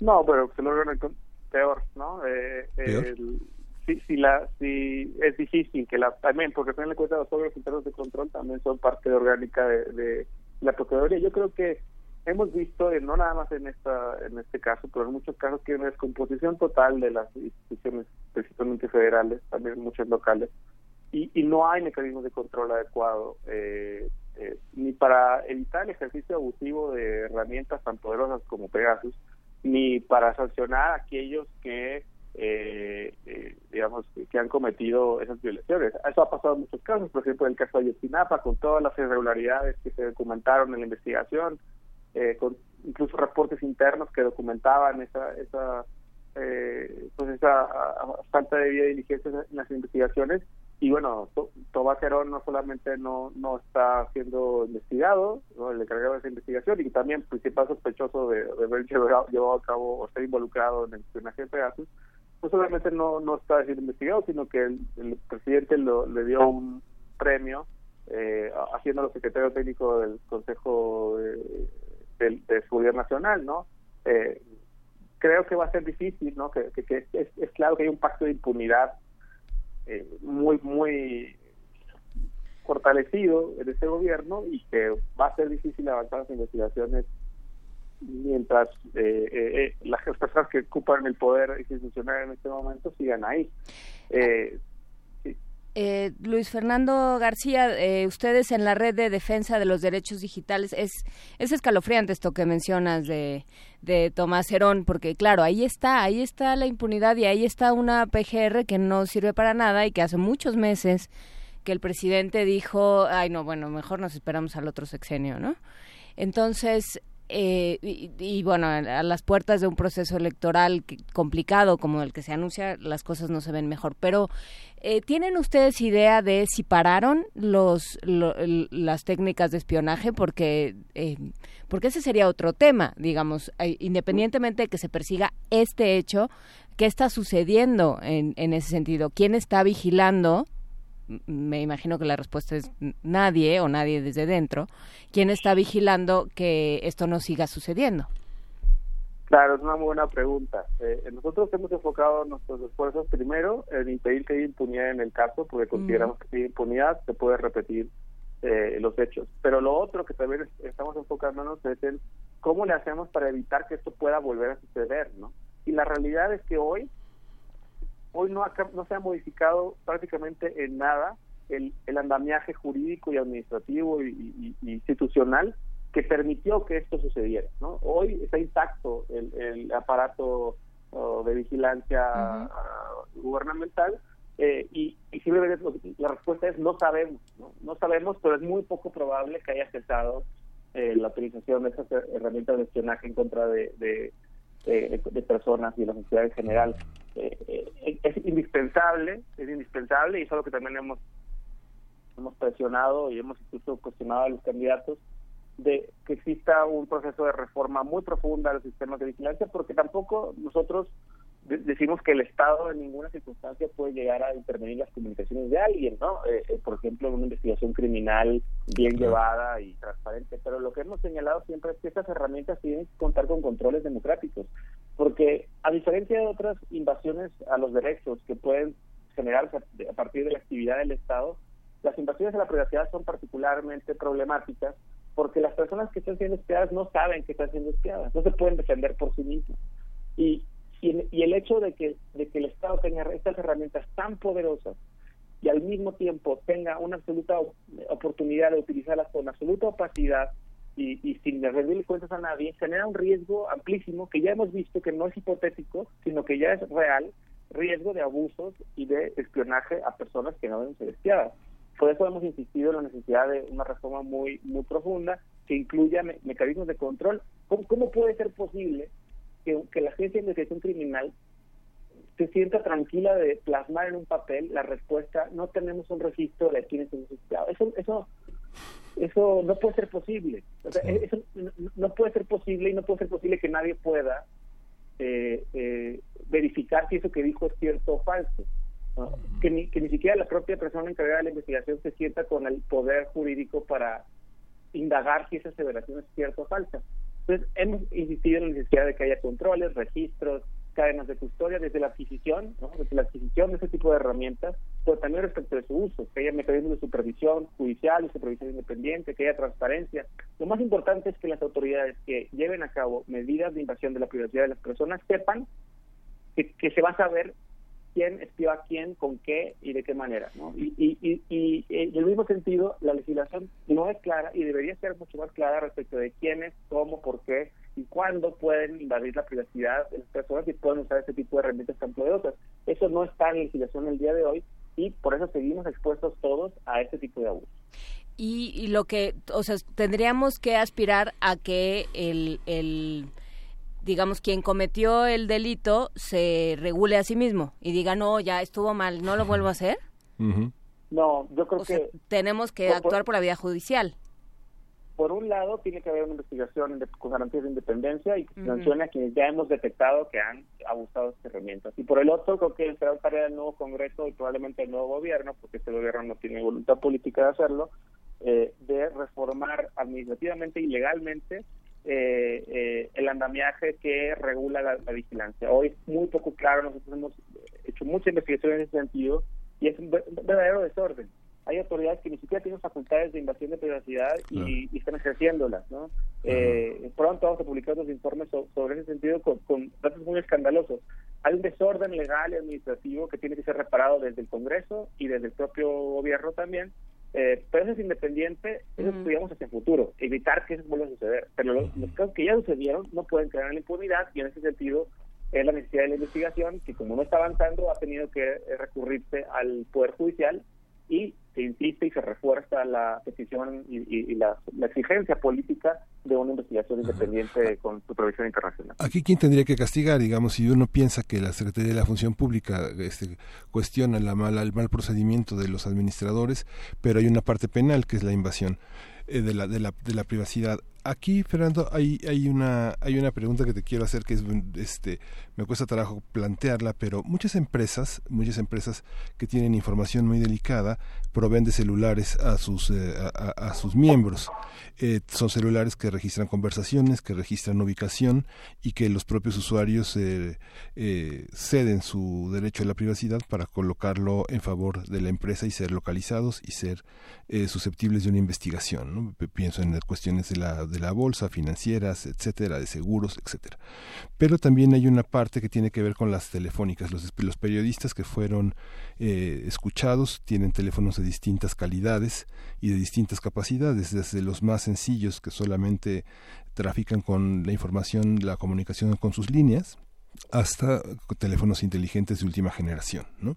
¿Cómo influyen, cómo participan las telefónicas? Eh, se, pueden, sin estar en una visión paranoica todo el tiempo de que me están escuchando, puede uno acudir al teléfono, a la línea que tiene uno y pedir que si se están usando? Parece muy sencillo el procedimiento, simplemente la transferencia de datos eh, indica si está siendo escuchados o no, si se descarga información de tu celular o no y si se descarga hacia dispositivos que forman parte del teléfono o dispositivos externos. ¿Esto cómo lo evalúan de alguna manera ustedes? ¿Esta parte es parte de la investigación? Pues mira, eh, es muy importante ah, primero saber qué tipo de intervención de comunicaciones privadas estamos hablando. En el caso de Pegasus no era necesaria la colaboración de las empresas porque el, el modus operandi era que se envía un, un mensaje SMS eh, el cual al, al momento de darle clic a un enlace que viene en este mensaje SMS se descargaba un software malicioso y en realidad eh, eh, la jefe de investigación criminal o quien hubiera sido el que haya enviado este, estos mensajes eh, no necesitaba la cooperación de la empresa de telecomunicaciones. Por eso es todavía más, más problemático desde el punto de vista de la rendición de cuentas, porque ni siquiera puedes ir a preguntar a la empresa, oye, tú le diste acceso al teléfono de, de, de tal persona, no es tan sencillo. Pero hay otras otras medidas de vigilancia que sí requieren la colaboración de las empresas de telecomunicaciones. Justo en un par de semanas hemos publicado un informe sobre eso, pero te puedo adelantar algunas cosas, ¿no? Eh, eh, que, eh, por un lado, las empresas de telecomunicaciones están obligadas a conservar por dos años prácticamente toda la información relativa a, a sus comunicaciones. por ejemplo, eh, el origen y destino de las llamadas, no nada más de los números, sino también la localización geográfica, los números de identificación del teléfono, de la tarjeta SIM, eh, hora, fecha y duración de las conversaciones. Y en realidad nuestros teléfonos se están comunicando con las torres celulares cada, cada, cada minuto, prácticamente. ¿no? Eso permite construir un mapa de ubicación de las personas pues muy preciso. Eh, esa información está ahí almacenada por dos años, con, con bastantes reportes e indicios de que esas bases de datos no están bien resguardadas, de que es posible acceder a ellas mediante actos de corrupción, pero también que las autoridades, que muchas autoridades acceden a ellas. ¿no? Nosotros, en un informe que sacamos en el año 2016, documentamos que entre el año 2013 y 2015, en un periodo de dos años, eh, el 99% de las veces que una autoridad accedió a esos datos lo hizo sin autorización judicial, por ejemplo. ¿no? Algo que ya la Suprema Corte señaló que, sería inconstitucional, que era violatorio de derechos humanos y que se requiere una autorización judicial para hacerlo, pero durante ese periodo se hizo sin autorización judicial. Cualquier autoridad que llegó y le preguntó a una empresa de telecomunicaciones, oye, dame, dame los datos de fulanito de tal, la empresa se los entregó sin hacerle ninguna pregunta. ¿no? Eh, y, eh, hay otros datos más escandalosos que me los guardo un poquito para dentro de dos semanas que, que vamos a publicar este informe. Eh, pero digamos, no es sencillo o no, no es la única vía o no es, no es la vía más idónea eh, para eh, investigar si hubo una, una intervención de comunicaciones privadas ilegal el acudir a la empresa de telecomunicaciones. En realidad ellos no van a ni, probablemente ni a saber cómo ayudarte eh, y, ni podrán, dependiendo de qué tipo de, de herramienta de espionaje es lo que se supone que ha sido objeto. Como en el caso de Pegasus, en realidad no sería así, aunque sí hay algunos actos de investigación que requieren la colaboración de las empresas. Son Las empresas eh, sí podrían dar algunos datos que podrían ayudar a eh, investigar el caso de Pegasus también. Por ejemplo, eh, esos mensajes SMS se mandan se mandan desde un, eh, bueno, se, mandan eh, eh, enmascarando el número real desde el cual se mandan los, los mensajes, ¿no? Pero a final de cuentas, el operador de, de, Pegasus utiliza un, un servicio, eventualmente hay alguien con un servicio de telecomunicaciones que envía esos mensajes, después enmascara los números, pero hay, hay datos que, que, están en posesión de la empresa de telecomunicaciones que pueden ser relevantes para la investigación de Pegasus y que pueden ser relevantes para otro tipo de investigaciones, ¿no? Pero eh, en, en, resumen, y sin, sin hacerle spoiler a, nuestro, nuestra, investigación, hay muy, muy poca debida diligencia de parte de las empresas de telecomunicaciones eh, y no hay muchas, en gran parte de las, de las la gran mayoría de las veces, eh, cualquier autoridad que se apersona ante una empresa de telecomunicaciones y pide información, aún sin tener facultades legales para hacerlo, obtiene la información. ¿no? Eh, nosotros llamamos nuestros informes eh, ¿quién, quién define tus datos y bueno, en, en, dos semanas se publicaron lo que se llama ¿quién no defiende tus datos? Esto puede dar una idea de lo que va a haber adentro de informe, pero sin duda la hay una hay una colusión entre algunas, y ya todas, entre algunas empresas con algunas autoridades eh, y, y, sin duda están dejando en defensión a sus, a sus usuarios. Pues muchísimas gracias, Luis Fernando García. Quedamos a la espera de lo que vayan a presentar en, en unas semanas y esperamos que lo sigan compartiendo con nosotros. Gracias, eh, Fernando García. Luis Fernando García, de la Red de Defensa de los Derechos Digitales. Que estén muy bien. Muchas gracias, gracias por la oportunidad. Hasta luego. Y bueno, pues sí, seguiremos en este tema, pero vamos a música mientras. Vamos a escuchar de Bruno Culé, Los Coristas. Sur ton chemin, gamins oubliés, égarés,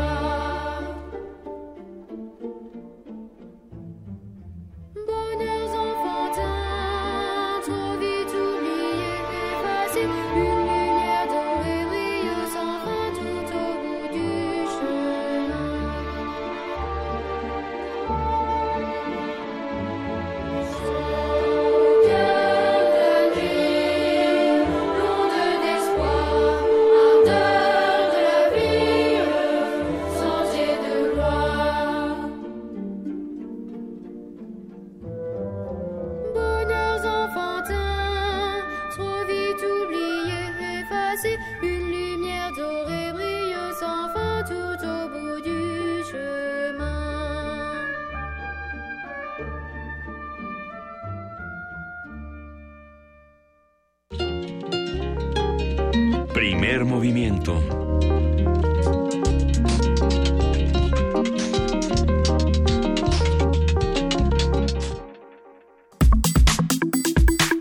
Internacional.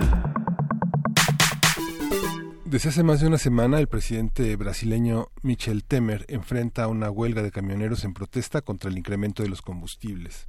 Los cientos de bloqueos carreteros realizados por los inconformes a lo largo de todo el país ha provocado el desabasto de gasolina, de alimentos frescos en supermercados, así como la, la cancelación de vuelos y de clases en escuelas y universidades. En un principio, el gobierno de Temer autorizó el despliegue de fuerzas militares para despejar las carreteras y después anunció que el gobierno subsidiará el costo del diésel, entre otras medidas, pero los transportistas continúan con sus protestas. A este escenario se suma una huelga de tres días de los sindicatos petroleros en demanda de una disminución en el precio del combustible y la renuncia de Pedro Parente, presidente de la empresa Petrobras. Vamos a hacer un análisis de todas estas notas, en qué se basan, qué sabemos sobre el clima social y político de Brasil, cómo queda el gobierno de Temer. Y para ello está Juan Arellanes, él es profesor de geopolítica en la Facultad de Estudios Globales de la Universidad de Anáhuac de México y le damos la bienvenida. Buenos días, Juan. Hola, buenos días, Miguel Ángel. Buenos días, Juan Inés. Gracias por la invitación. Muchas gracias a ti. Cuéntanos cómo empezar a hablar de este tema, desde, desde dónde nos tendríamos, a dónde nos tendríamos que remontar. Eh, creo que para comprenderlo hay que considerar tanto diferentes escalas temporales como dos perspectivas distintas. Una perspectiva sería la de política económica estricta, la otra sería un tema más amplio que tiene que ver con la fragilidad de nuestras sociedades dependientes de, del abastecimiento a través de camiones, dependientes de un modelo basado en combustibles fósiles. A ver, eh, ¿qué pasa con la política económica de Brasil? Porque, bueno, sí, ahí sí convergen el factor económico y el factor político de muchas maneras distintas. Eh, lo que ha ocurrido y la explicación, eh, digamos, más sencilla en términos financieros de lo que ha ocurrido es que durante el periodo entre 2011 y 2014 el gobierno de Dilma Rousseff utilizó eh, a Petrobras como un instrumento de política económica. Eh, básicamente subsidió el precio del combustible para controlar la inflación. Esto es bastante curioso porque el control de la inflación es un mantra neoliberal eh, y esto fue lo que precisamente llevó a cabo Dilma Rousseff. Eh, sin embargo, esto tiene una implicación bastante importante. Eh, subsidiar el precio del combustible otorgó no solamente el control de la inflación, sino también bastante paz social y las condiciones para el crecimiento económico de Brasil, que fue importante en aquellos años. Sin embargo, el- un resultado eh, inevitable fue el crecimiento de la deuda de Petrobras, que tuvo que importar combustible a precio más alto desde el exterior para venderlo a precios bajos dentro de Brasil. Eso, eh, desde que asumió el gobierno eh, nuevo, eh, el, el que entonces era vicepresidente, Michel Temer, en 2016, empezó a cambiar drásticamente el nombramiento de Pedro Parente como nuevo presidente de Petrobras eh, llevó a unos cambios radicales en, en la política del precio de combustible, se terminaron los subsidios y se indexaron a los precios internacionales. Si consideramos que los precios del petróleo en el mundo están subiendo, es evidente que una política que ajuste el precio eh, del- del de los combustibles eh, en el interior a los precios internacionales van a tender a subir y el, el incremento de los precios ha sido verdaderamente escandaloso en los últimos meses. Esta visión de este mantra neoliberal de la de controlar la, de la inflación como resultado de los procesos económicos eh, fue una ilusión que una ilusión política de Vilma Rousseff para para generar la paz social a pesar de que sabría que en el futuro la deuda de Petrobras se llevaría a que uno de esos brazos se se esclerotizara. Eh, esa pregunta es difícil de contestar. ¿Qué había en la cabeza y qué hay en la cabeza de los gobernantes al tomar decisiones? Los políticos actúan para el momento, no, no piensan en el largo plazo. Es evidente que se estaba haciendo un verdadero hoyo negro en las cuentas de Petrobras, pero eh, Brasil no podía dejar de, eh, no podía abandonar esta política de precios subsidiados en el combustible a riesgo de renunciar al crecimiento económico. Y esa es, digamos, una triste realidad que no solamente corresponde a Brasil. De una o de otra forma, eh, para poder mantener un, una complejidad social tan grande, una globalización, un, un modelo consumista, unos supermercados abastecidos y llenos, necesitamos de una u otra manera subsidiar combustibles fósiles. Cada país, cada gobierno lo hace de forma distinta, pero en el fondo eso es lo que está ocurriendo en todo el mundo.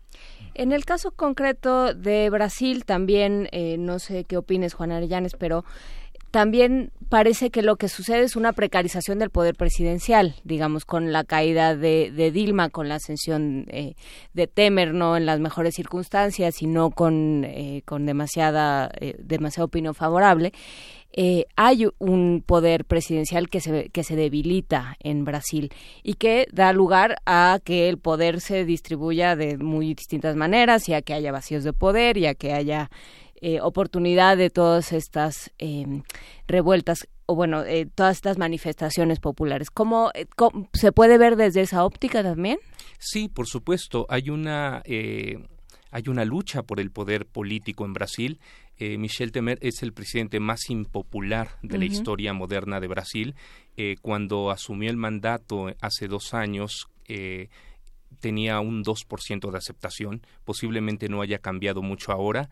Es sorprendente, por ejemplo, que eh, no hay una un rechazo popular a la huelga de los transportistas. Es decir, después de nueve, diez días, después de que los efectos empiezan a dejarse sentir, por supuesto que eh, el apoyo popular que lo hubo hacia los, hacia los camioneros empiece a disminuir, sobre todo después de que ciertos sectores afirman que ya se cumplieron con las demandas y que ya no es necesario mantener la huelga, pero en realidad eh, no se ha resuelto el problema, no por eh, reducir eh, en algunos centavos de reales el precio de los combustibles durante un par de meses se va a solucionar el problema y el, eh, una situación aún más grave es que no hay liderazgo político en Brasil.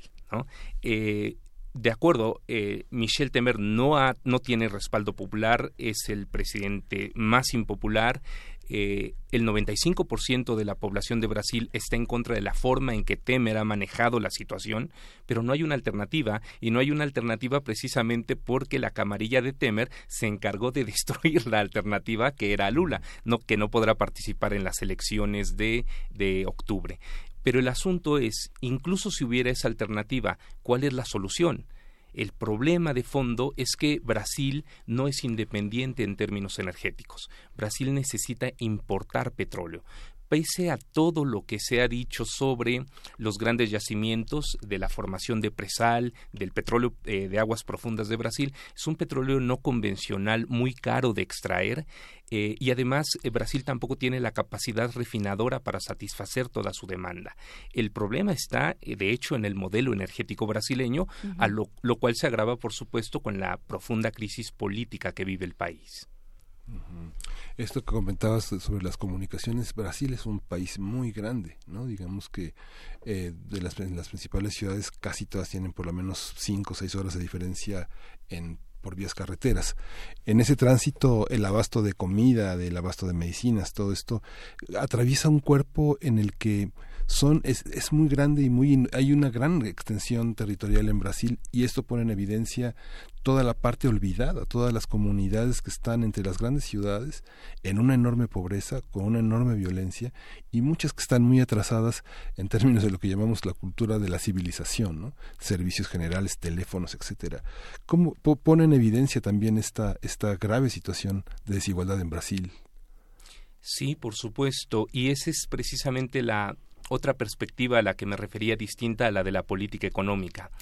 Eh, la forma en que hemos construido la civilización, y me refiero en un sentido amplio, cómo se planifican las ciudades, qué tipo de infraestructura construimos, el modelo alimentario, el modelo de abasto, el modelo de acceso a servicios, es siempre un modelo de civilización basado en combustibles fósiles. No nos damos cuenta sino hasta que se presentan estas situaciones lo profundamente dependientes que somos de eh, los combustibles fósiles. Si no existe este, esta disponibilidad de combustibles que podríamos imaginarlo como la sangre que le da vida a la civilización, el sistema se paraliza. Ha sido una, sema- una semana fue suficiente para que se paralizara Brasil. Y no es un un caso único. En 2012, a principios de 2012, que hubo también una escalada de precios de petróleo, eh, todo el sur de Italia se paralizó también por una huelga de camioneros. Es decir, eh, entendamos a los camioneros, tienen razón. Eh, el aumento del precio de los combustibles, pero también las altas tarifas de peaje hacen que su actividad no sea rentable y su nivel de vida decae. Es decir, las razones por las que se van a huelga son perfectamente comprensibles. Lo que ellos quisieran es sencillamente que mágicamente bajara el precio del combustible y que todo volviera a funcionar como funcionaba hace algunos años. El problema es que financieramente eso no es viable. La única solución pasaría por empezar a diseñar eh, un nuevo esquema de abasto de distribución que por supuesto pasa por eh, una un cambio en las formas de producir, un cambio en las formas de alimentarnos, un cambio en las formas de abastecernos, lo cual no puede hacerse en el corto plazo. Eh, somos una civilización muy frágil. Eh, en cuanto se interrumpe el flujo de energético y el flujo que permite hacer circular eh, la distribución a través de camiones, nos damos cuenta cuán vulnerables somos en términos de abastecimiento de insumos para hospitales, el propio abastecimiento de combustible para alimentar a las plantas eléctricas que ha provocado apagones, la muerte de animales que se quedaron varados en los camiones, es una situación verdaderamente grave. Y sin embargo, o sea, yo insisto un poco en, en eh, la, la dimensión simbólica. En el momento en que este gobierno, o sea, un poco lo que hay es una eh, un enojo por lo que se tenía y ya no se tiene, ¿no? pensando en, eh, en las políticas de Lula, en las que continuó Dilma y lo que está sucediendo ahora. Lo que tú dices es es inviable, eh, pero al mismo tiempo apresan a Lula y entonces ya hay un manejo torpísimo por parte del gobierno de toda esta situación. Sí, por supuesto. Eh, con sinceridad, no creo que nada de lo que esté haciendo el gobierno en este momento contribuya realmente. El subsidio que promete por los siguientes dos meses es meramente simbólico, no va, no va a cambiar la situación.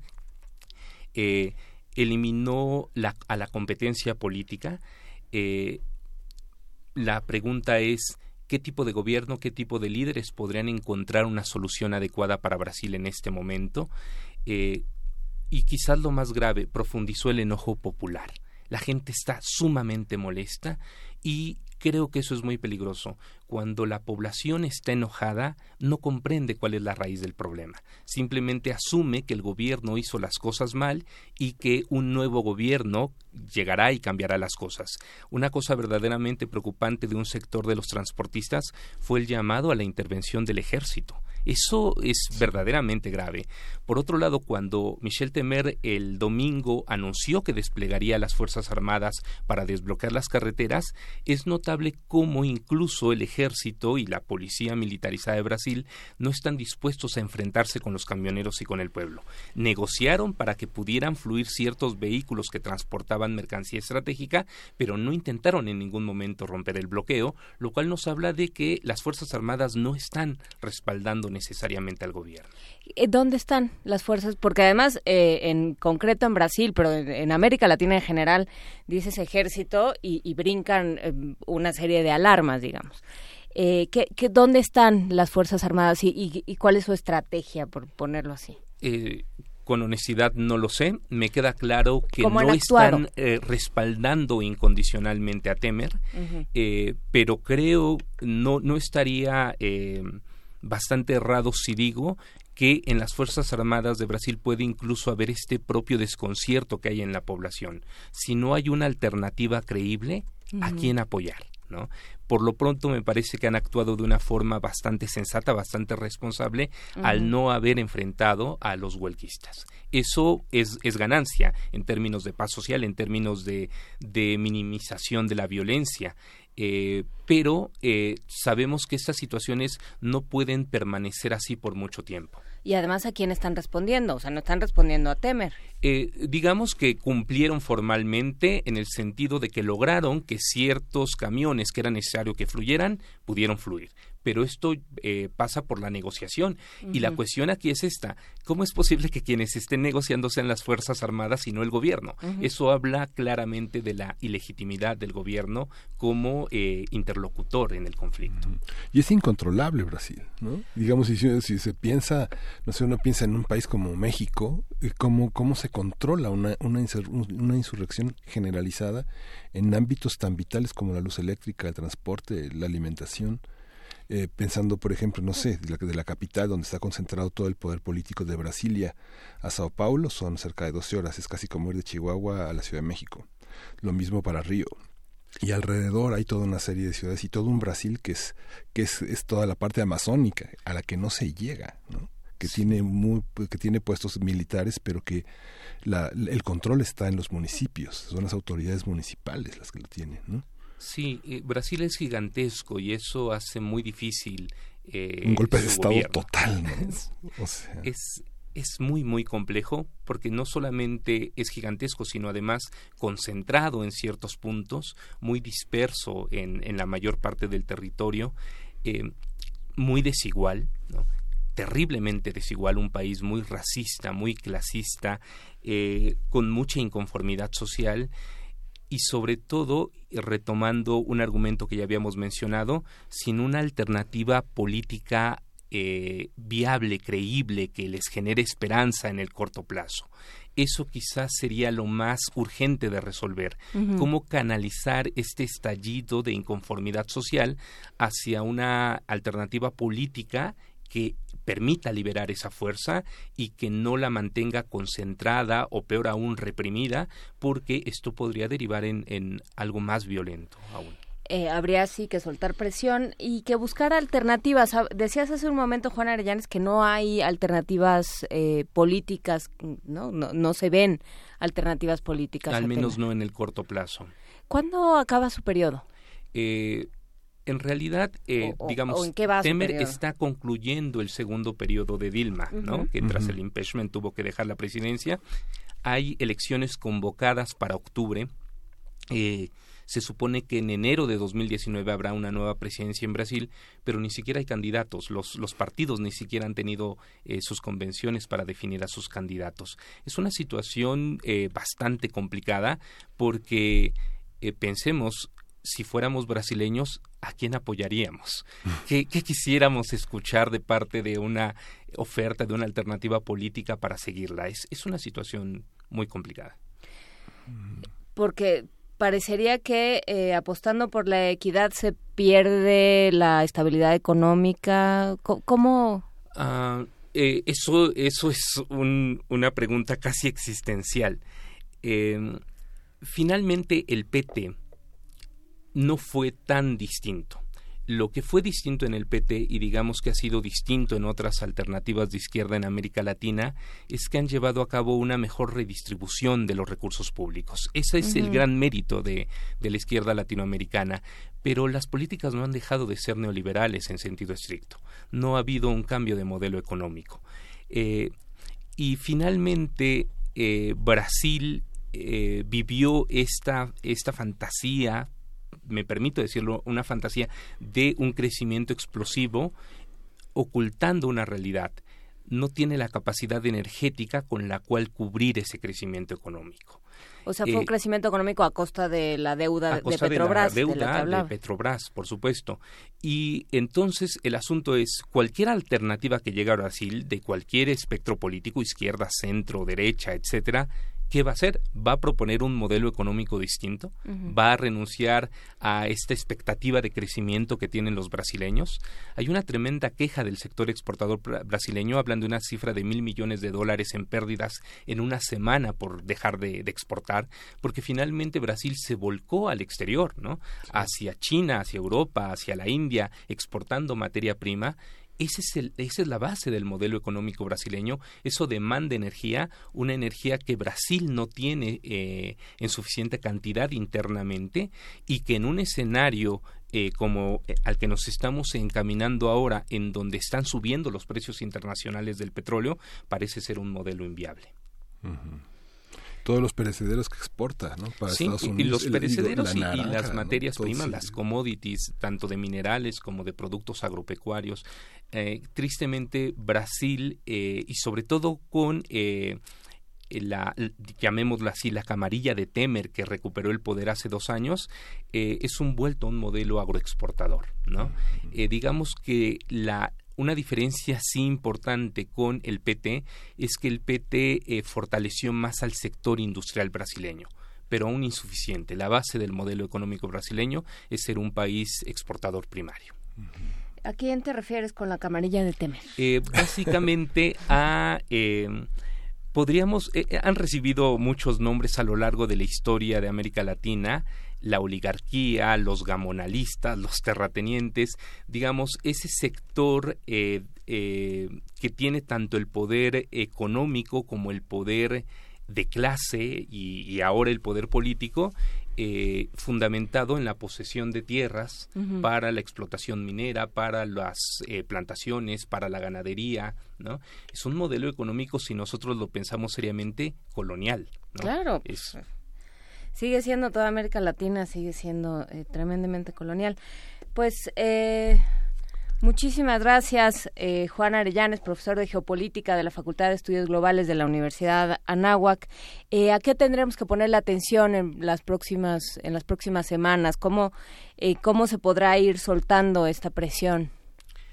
Eh, bueno, si es que la huelga se termina de levantar pronto, porque además ahí hay un problema de incomunicación entre todos los transportistas. Un sector afirma que ya consiguieron sus objetivos y que ya van a levantar la huelga. Otros dicen que no, que, que no se ha satisfecho. Primero, en los siguientes días, ver si se termina de levantar la huelga y se normaliza el abasto en Brasil. Eh, durante al menos dos meses, una reducción simbólica del precio del combustible seguramente mantendrá las cosas en tranquilidad.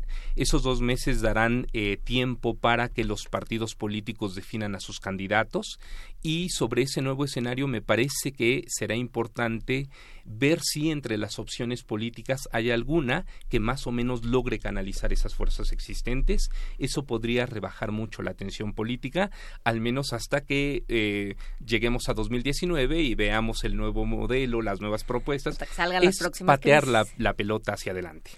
Pues eh, seguiremos la pelota junto contigo, si nos lo permites, Juan Avellanes. Con todo gusto. Muchísimas gracias por esta conversación. Gracias por su invitación. Y vamos a escuchar eh, Dito Paris, eh, Danza Mami Criola.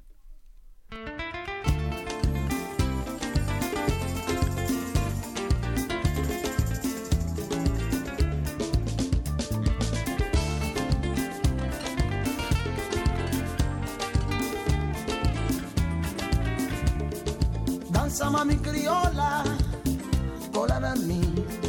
Pensa na passata, vi, no coladeira. Dança mami crioula, cola na mim. Pensa na passata, vi, no coladeira. Sabura ela na nos terra Cabo Verde. La nota sentina, meio nos tradição.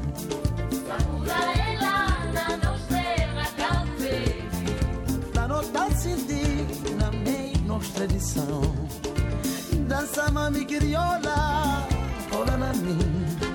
Pensa na passada, no coladeira. Dança mami crioula, cola na mim. Pensa na passada, no coladeira. La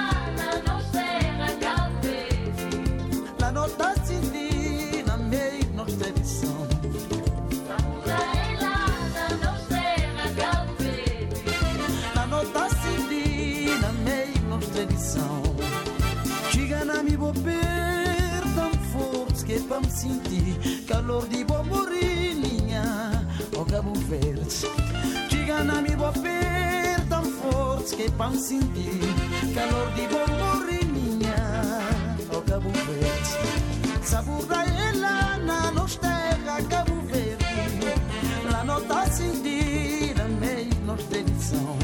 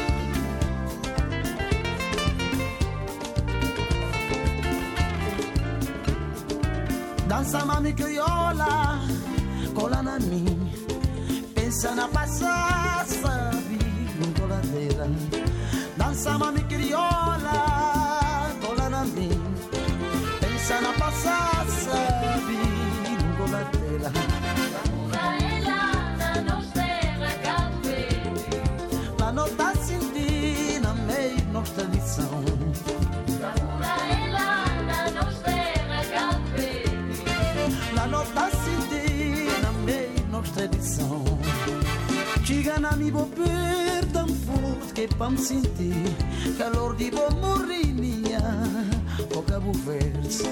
Chega na mi bober tão forte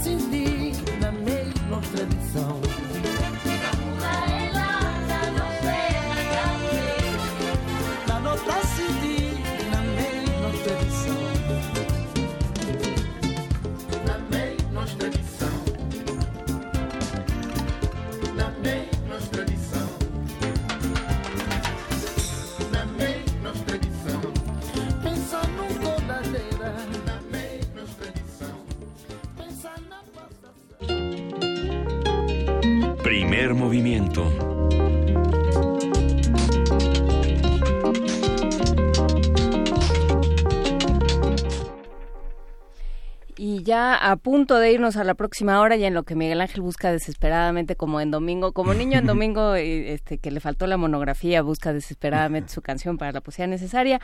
Yo les cuento que eh, hoy, como todos los jueves y todos los lunes, está disponible un nuevo número, un número nuevo de la eh, de la Gaceta UNAM. Ah, con una hoy hoy de veras estamos instalados en, la- en el optimismo.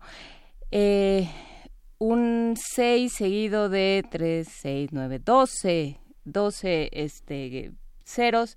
Es el desecho mundial de colillas al año. Hay un universitario que transforma estas colillas en ecológicas, elabora celulosa con ellas para fabricar papel. Esa nota está en la portada de la Gaceta.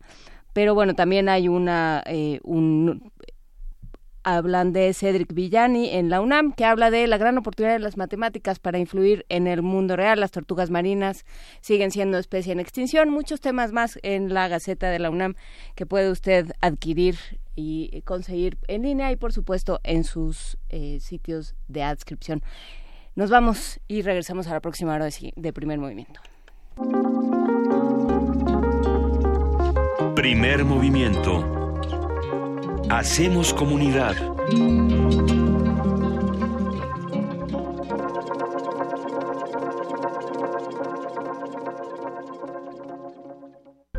¿Podemos combatir la corrupción en México? Hola, soy Jacqueline Pechar. Lo que vamos a hacer en el curso es ver cuáles son las posibilidades de enfrentar este mal y cuáles son las formas mediante las cuales las distintas entidades públicas y los ciudadanos podemos enfrentarla. Sala Carlos Chávez del Centro Cultural Universitario, los días 6, 13, 20 y 27 de junio, de las 17 a las 19 horas. Informes al 5622-7070, 5622-6605 o en www.grandesmaestros.unam.mx. El cupo es limitado. Inscríbete ya. Invita al programa Grandes Maestros de Cultura UNAM. El orgullo del PRI está en todo México.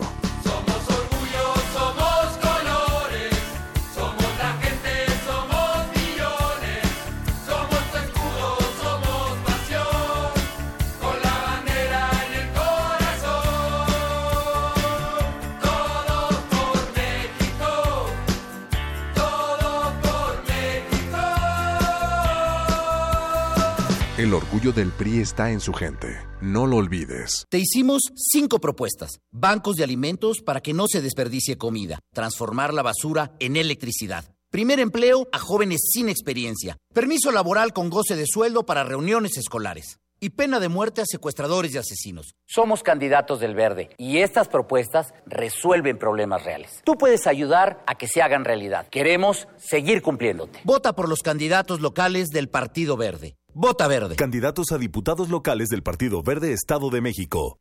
Dicen que somos una generación especial, que solo nos importa nuestro mundo. Que nos obsesionan las redes sociales. Y sí es cierto. Por eso estamos bien informados. Y sabemos lo que pasa en otros países, cuando generaciones como la nuestra nos involucran. Sabemos por lo que pasaron nuestros padres y abuelos. Para que hoy tengamos la oportunidad de decidir. Hoy somos mayoría. Y no vamos a dejar que otros decidan nuestro futuro. Porque nuestro país nos importa. Saldremos a votar libremente en estas elecciones. INE. Radio UNAM se suma a las actividades de El Aleph, Festival de Arte y Ciencia, con la obra Sueños bajo la Tierra, el almacén de la memoria.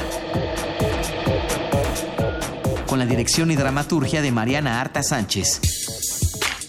Multimedia y espacio sonoro de Ismael Jimate. Y las actuaciones de Aide Boeto, Ricardo Esquerra, Berenice Romero y Mariana Arta Sánchez. Domingo 3 de junio, de 11 a 1 de la tarde. Sala Julián Carrillo, Adolfo Prieto número 133, Colonia del Valle. La entrada es libre, el cupo limitado. Radio UNAM, experiencia sonora. Pronto vamos a elegir a quienes nos representan y el Tribunal Electoral de la Ciudad de México sigue trabajando para resolver inconformidades de instituciones, partidos políticos y de la ciudadanía, de manera que se respeten las reglas y todo sea justo. Lo importante es que sepas que el tribunal analiza y resuelve inconformidades antes, durante y después de las elecciones para que tus derechos sean reconocidos y respetados. Tribunal Electoral de la Ciudad de México.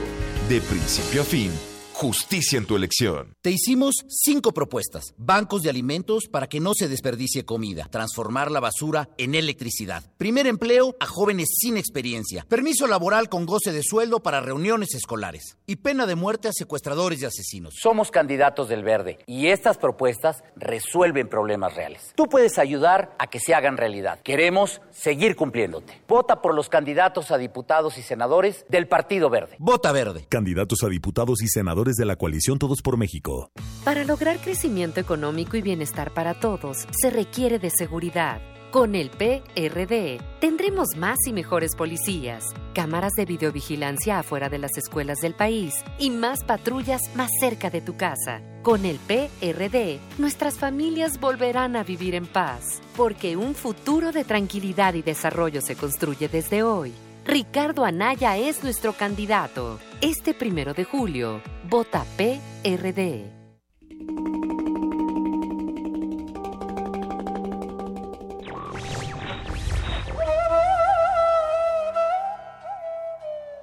El único medio de conservar el hombre su libertad es estar siempre dispuesto a morir por ella.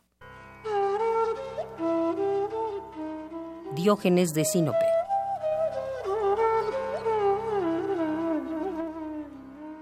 Radio UNAM.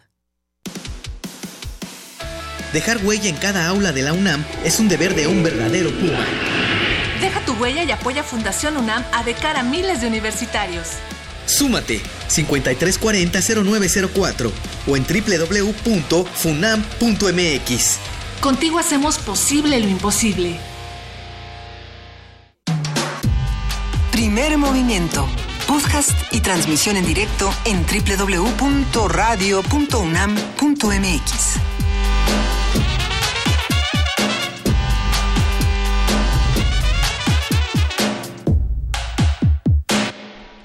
Nueve de la mañana con seis minutos. ¿Cómo vas, Miguel Ángel? Ya, como los niños chiquitos, ya tienes toda tu Sí. canción, ya tu monografía de Leona Vicario, Sí, todo. tu mapa de Europa sin nombres, todo eso. Sí. Perfecto. Ya estamos listos entonces y podemos empezar esta tercera hora como solemos empezar la tercera hora con poesía necesaria. ¿Sí? Poesía necesaria. Primer movimiento.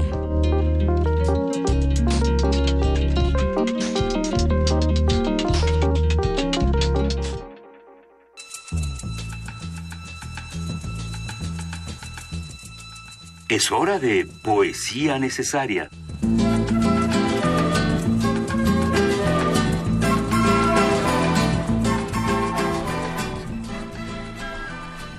El, el periódico de poesía que edita la UNAM eh, en su número de abril y bueno, en, en prácticamente todos los números del periódico de poesía hay un, hay un espacio muy importante para la traducción. Gran parte de los poetas mexicanos eh, más importantes, más trascendentes, se han dedicado a abrir puertas y ventanas a la poesía de otros países, de otras, de otras latitudes.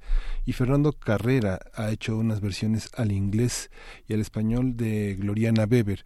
Ella es una poeta joven, es una poeta muy conocida en, en México al inicio de este siglo, pero se ha consolidado cada vez más con las traducciones que hay al español de libros como Caída Libre, eh, Alguien antes, que los encuentros de poetas de Morelia han, han puesto sobre nuestra escena. Ella es una poeta eslovena, es una poeta este, importante ya este, al final de sus años 40, pero con una, con una fuerza interesante. ese voy, voy a leer Universo. Dice, escucho música y no siento otra necesidad.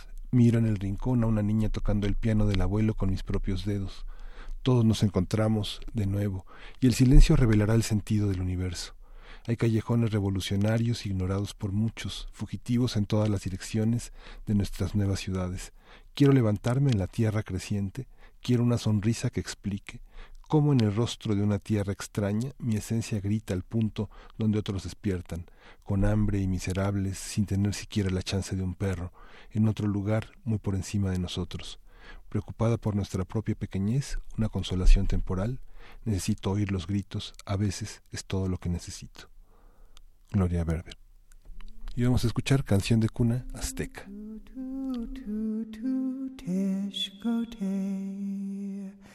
Ah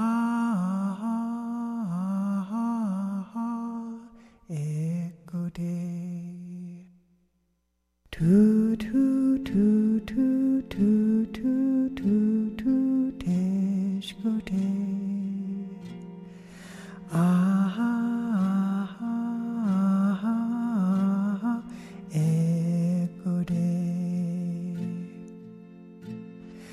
to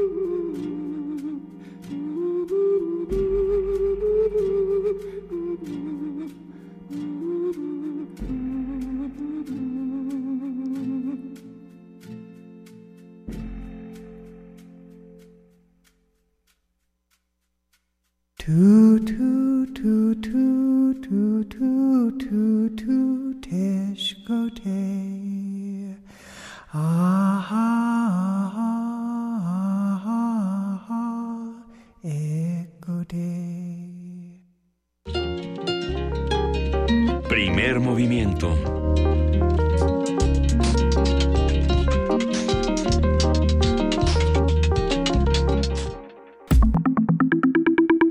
La mesa del día. Son las 9.12 de la mañana y estamos en la tercera hora de primer movimiento en la mesa del día dedicada a Alberto Betancur a los mundos posibles. ¿Cómo estás, Alberto? Hola Miguel Ángel, buenos días. Juana Inés, ¿qué tal? Veo que han tenido una mañana agitada, con mucha información interesante. Hemos tenido una mañana agitada, hemos tenido oportunidad de enterarnos de muchas cosas y de tirar otras, pero en fin. Eh, por lo pronto, la prueba de ácido de la, de la política mexicana y de la democracia mexicana. Pues me imagino que la mayoría de las personas que nos hacen el honor de acompañarnos y hacer comunidad con nosotros, habrán visto la más reciente encuesta del periódico Reforma, en la que se plantea que la ventaja que tiene Andrés Manuel López Obrador en las preferencias electorales en los días recientes es de alrededor del 51%, lo cual le permitiría ganar, incluso aunque hubiera una segunda vuelta solito, en una primera instancia. Y los candidatos que ocupan el segundo y el tercer lugar se encuentran muy lejos, tan lejos que incluso sumando sus votos, seguirían perdiendo, cosa que además pues suena difícil de ocurrir. Así que me parece que si bien hemos tenido alternancia de dos partidos, el PRI y el PAN, que sostenían el mismo proyecto económico, pues ahora por lo menos, digamos, poniendo muy bajita la, las implicaciones de un eventual triunfo del movimiento que encabeza Andrés Manuel, pues tendríamos la alternancia a un tercer partido político. Y quizá más, Quizá más porque quizá estemos hablando de la posibilidad, vamos a decirlo así, si nos, si nos fuéramos al otro umbral pensando que el cambio sea más trascendente, pues un cambio de régimen político. Y eso significa que, pues en los próximos días estaremos asistiendo a un momento histórico. No, no estoy dando por descontado el triunfo, lo que estoy diciendo es que así como están las cosas hoy, todo parece indicar que pues estamos ante una elección histórica que va a ser una prueba para la democracia mexicana para ver si esa voluntad se mantiene. Por un lado, creo que es importante pensar en qué tan sólida es esa expresión de descontento. Según esta misma encuesta, si uno suma los, las preferencias electorales, hay cuatro de cada cinco mexicanos que no quiere al PRI y que quiere ya un cambio. Y pues una buena parte, casi la mitad, cinco de cada diez, que prefiere la opción de Morena. Hemos dicho aquí que es importante pues mantenernos atentos a ver cómo es que Morena resuelve sus propias contradicciones, cómo se da la lucha al interior, pero no cabe duda que estamos ante un momento que implicaría una transformación del país. Vamos a ver hasta qué grado. Y mi gran pregunta, que es la que quisiera yo abordar el día de hoy, es qué va, qué va a ser el PRI y qué va a ser el grupo en el poder, qué va a ser específicamente el grupo compacto que ha gobernado el país y que pretende eh, proyectar su sombra un sexenio más, porque todavía estoy seguro van a poner en juego todas las artimañas de las que sean capaces, van a poner en juego su oficio político para tratar de impedir lo que por el momento se anuncia como un inminente triunfo de un movimiento electoral popular. José Antonio Meade pertenece a un grupo compacto formado por el presidente Enrique Peña Nieto, por Alfredo del Mazo IV, por Aurelio Nuño, por Luis Videgaray, Ahora se han integrado a ese grupo Ernesto Cordero, Javier Lozano, siempre ha estado ahí Enrique Ochoa Reza, Rosario Robles, se han sumado Armando Ríos Peter y Silvano Aureoles, y este grupo está tratando de eh, prolongar el sexenio de Enrique Peña Nieto por seis años más, y yo estoy completamente seguro que van a hacer hasta lo imposible para revertir la tendencia electoral. Y en ese sentido, pues creo que es muy importante que nosotros estemos atentos a lo que va a ocurrir. Yo por lo pronto tengo algunas dudas, eh, por ejemplo, en la relación que existe entre Enrique Peña Nieto y Luis Videgaray. Sin duda uno de los hombres fuertes o el hombre fuerte del sexenio. Eh, yo he escuchado versiones, la fuente que me lo dijo me pidió expresamente que la mantuviera en el anonimato, de que Luis Videgaray está contando el momento en el que termine el sexenio del presidente Enrique Peña Nieto porque está muy descontento con la administración y además pues porque digamos eh, porque ya se cansó de aprender también que uno se cansa. no y porque ya pues digamos quiere eh, seguir ejerciendo con mayor libertad el poder que él mismo tiene. Existe desde luego otra versión que plantea que existe una relación de disciplina de trabajo de equipo y que consecuentemente ambas figuras junto con Aurelio Nuño están perfectamente cuestionados. Eh, por lo pronto, pues creo que eh, este grupo compacto, habría que ir viendo cómo se dan los o cómo se mueven los círculos concéntricos, pues ha impuesto una serie de reformas constitucionales que alteraron la Carta Magna de México, yo diría que la esencia de la Carta Magna de México, prosiguió la anexión silenciosa y subordinada de Estados Unidos y ahora pues que se ha empeñado en construir un poder transeccional, la tiene muy difícil porque pues en realidad pretende ganar la elección ante un país con decenas de millones de damnificados por las políticas neoliberales. Una derecha dividida, un PRI fracturado, aunque hay toda una operación cicatriz, no una operación de, de, intento de eh, lograr la cohesión al interior del PRI y una sólida opinión pública en favor de un cambio. Así que la gran pregunta es qué artimaña van a desempeñar. Y en ese sentido yo quisiera hacer algunas reflexiones. En primer lugar, decir que a José Antonio Amid le toca una tarea casi mitológica. Tiene que intentar ganar las elecciones en medio de un país con muchísimas grietas. Iba yo a decir un país en ruinas, pero creo que a pesar de los empeños gubernamentales, hay muchas cosas que florecen y fructifican en nuestro país y que la sociedad mexicana produce independientemente de las políticas gubernamentales o específicamente de las políticas de la presidencia. Así que no hablaría de un país en ruinas, pero sí, insisto, hablo de un país con millones y millones, decenas de millones de damnificados por las políticas neoliberales. José Antonio Mit, quien como sabemos estudió Derecho en la, en la UNAM, Economía en el ITAM, donde conoció a Luis Videgaray, a Ernesto Cordero, a Virgilio Andrade y a José Antonio Anaya. Hay una foto muy famosa que circula en redes sociales donde está cargando una mesa cuando era estudiante del ITAM con Luis Videgaray. Eh, ahí es donde forman ellos parte de este grupo compacto. Eh, José Antonio Mides, además doctor en economía por la Universidad de Yale, ha sido secretario de Estado cinco veces y en buena medida se puede decir que él es corresponsable del estado en el que se encuentra el país. Ha participado tanto en los gobiernos del PAN como en los gobiernos del PRI en, digamos, eh, la construcción de la situación en la que nos encontramos el día de hoy. Y pues la verdad es que estamos en un país con muchas grietas. Escuchaba yo, por ejemplo, la opinión de Víctor Suárez, dirigente de la Asociación Nacional de Empresas Comercializadoras de Productos del Campo, donde habla de cómo en los últimos 25 años ha habido una eh, bancarrota preprogramada del campo mexicano, un abandono sistemático, intencional de los pequeños productores mexicanos. Hay cierta bonanza entre las agroexportadoras que producen alimentos para venderlos y obtener divisas, pero lo que podríamos llamar el campo mexicano profundo, los ejidos, eh, los pequeños productores, hay la, gran mayoría de los productores agrícolas en México cultivan en superficies de una hectárea y media, ¿no? Ellos, ellos están en ruinas producto de esta política del campo y dice Víctor Suárez que incluso este abandono pues ha permitido que entre el 25 y el 30% del territorio y de, lo, y de la producción más que del territorio rural esté infiltrada por grupos criminales. Es decir, que la destrucción, la putrefacción, digamos, de este que ha provocado este abandono del campo ha permitido que se cuelen ahí los grupos criminales y hace que uno de cada tres productores viva eh, amenazado por la acción de los grupos criminales. Estaba yo leyendo cifras extraordinariamente preocupantes. Hay, ha habido en estas elecciones 36 aspirantes a puestos de elección popular que han sido asesinados. Son es sin lugar a dudas el proceso electoral más violento. Y leía yo una cifra del Instituto Nacional Electoral que me preocupó muchísimo.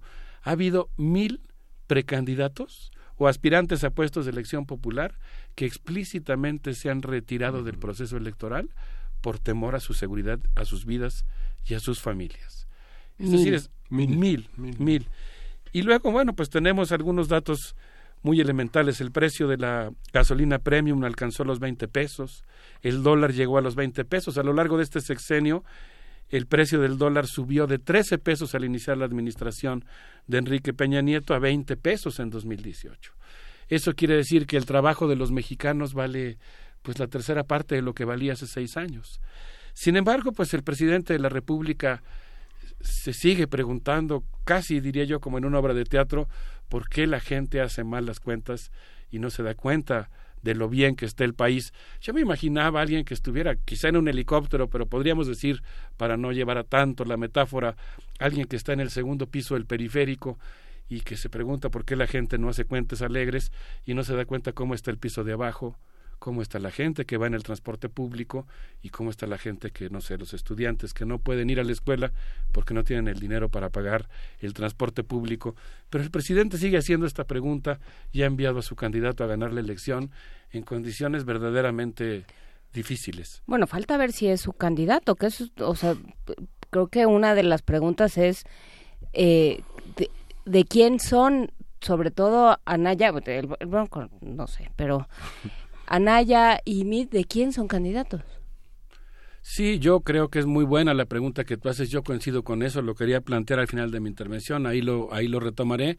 Tienes toda la razón. No, no habría que dar por hecho el que José Antonio Mid sea su candidato. Yo siempre he pensado, he mantenido una hipótesis que consiste en que al revés se trata de un candidato relativamente débil que permite eh, pensar en la posibilidad de que, de que el candidato sea otro, ¿no? O por lo menos que esté abierta la posibilidad de a quién se va a apoyar en el último momento.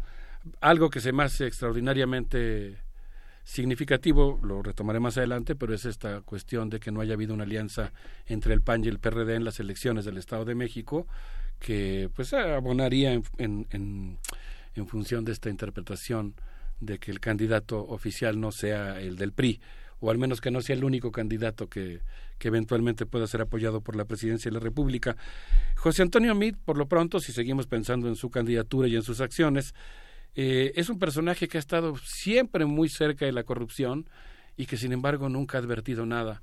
Yo pensaba en una escena teatral de algo huele a podrido en Dinamarca y alguien, que en este caso sería José Antonio Meade, que dice, pues yo no advierto nada, ¿no? Ha estado cerca, por ejemplo, estuvo, fue secretario de Relaciones Exteriores en el momento en el que eh, se suspendió la construcción del tren rápido a Querétaro, en el que el grupo IGA había sido principal beneficiario.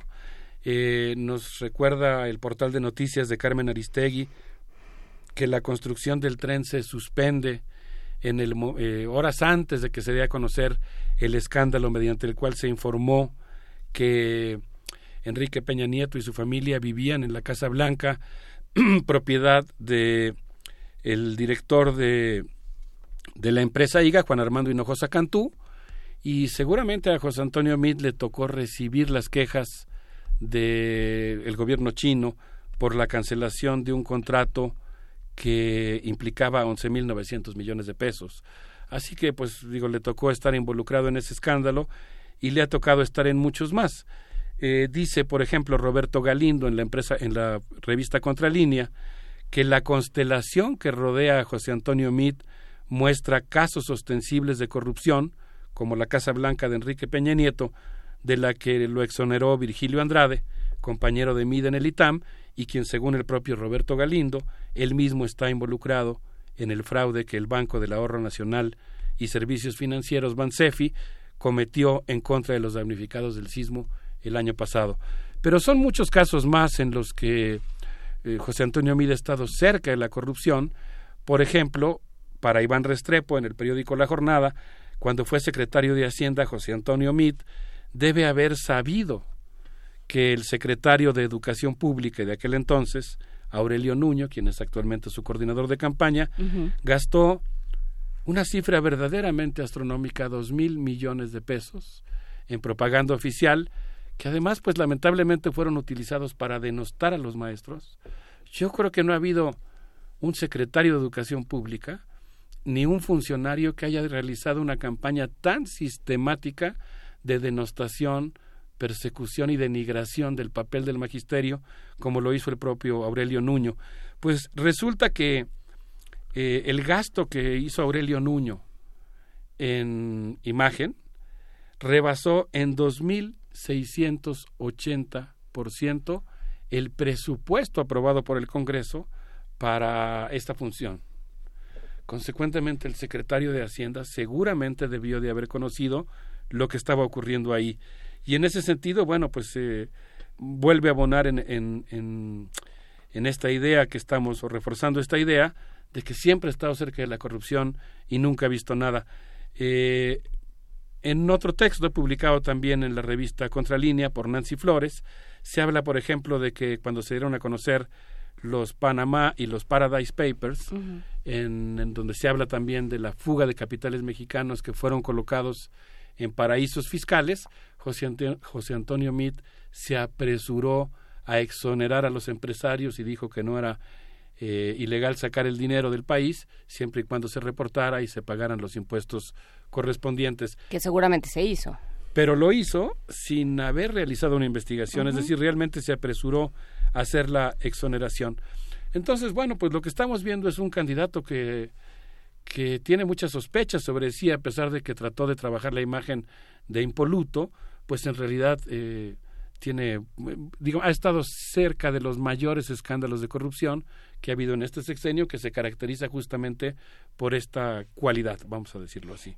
Es que eso pasa en los discursos de José Antonio Meade, por supuesto, también de Anaya, eh, y de otros personajes que han estado en, en los gobiernos, en, eh, que han sido parte del Ejecutivo de alguna manera y que salen a decir, ahora sí vamos a cambiar todo. Bueno, ¿y por qué te vas a esperar? ¿Qué estabas haciendo hasta este momento? Claro, sí, yo creo que, eh, digamos, una de las características que podemos mencionar de la candidatura de José Antonio Mid es que, entre otras cosas, pues ha sido un candidato muy contradictorio. Por ejemplo, en su, él va frecuentemente al Estado de México, es su bastión, es su ideal, y ahí en Naucalpan prometió seguridad a las mujeres en uno de los estados con mayor número de feminicidios. Después, estando en Tamaulipas, me parece, en Ciudad Victoria, habló de la eh, necesidad de, perdón, en el propio Estado de México habló de que durante su gobierno, en caso de que él ganara la campaña, cosa que se ve bastante improbable, él tomaría las medidas que permitan una vida digna para los millones de mexicanos que se encuentran en la tercera edad. Y cuando estaba pronunciando su discurso, pues tenía unos pasos a Javier Lozano, quien es el vocero de su campaña y quien, como todos sabemos, además de haber sido el liquidador del ESME, eh, el sindicato más antiguo del país, eh, con toda una tradición.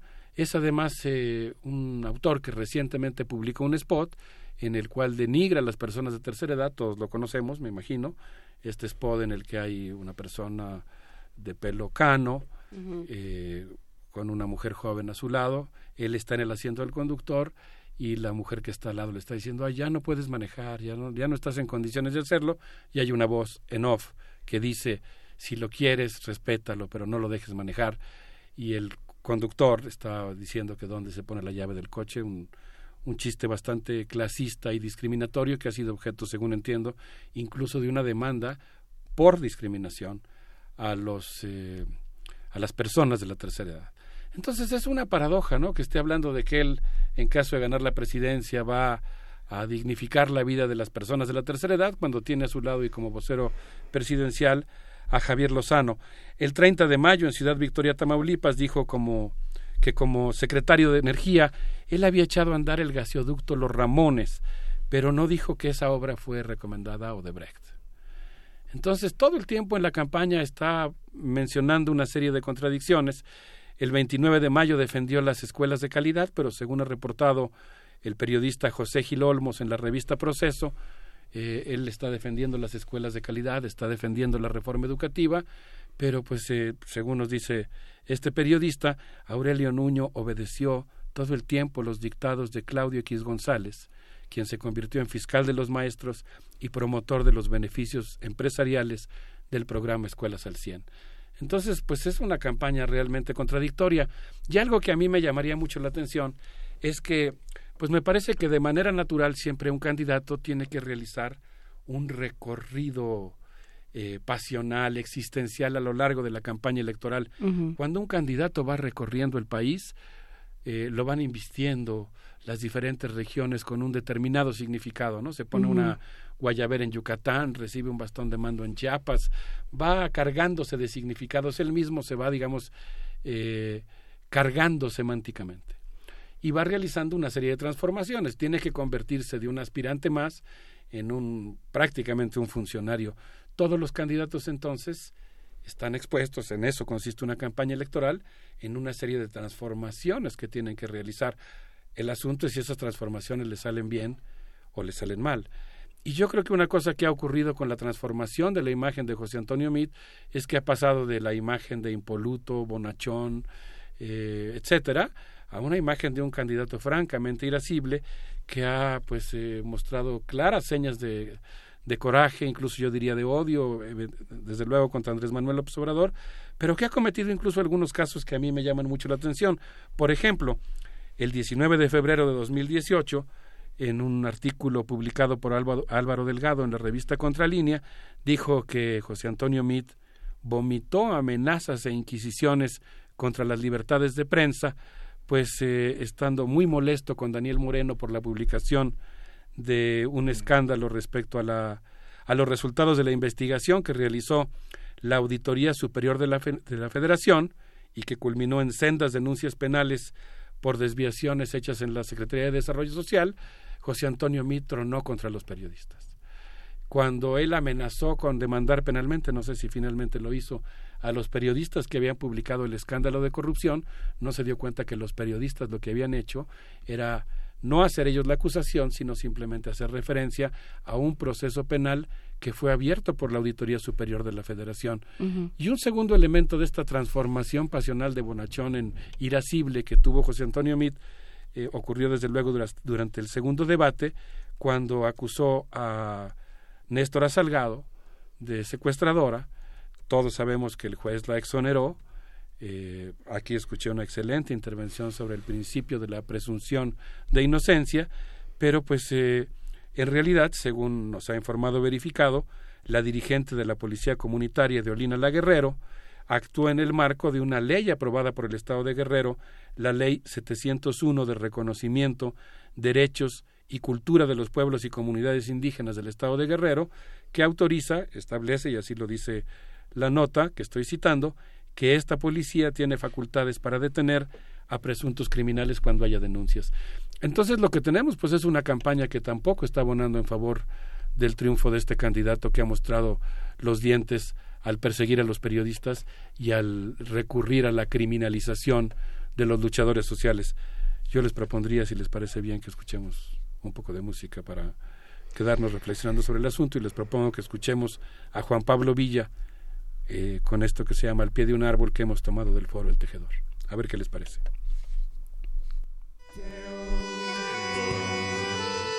day.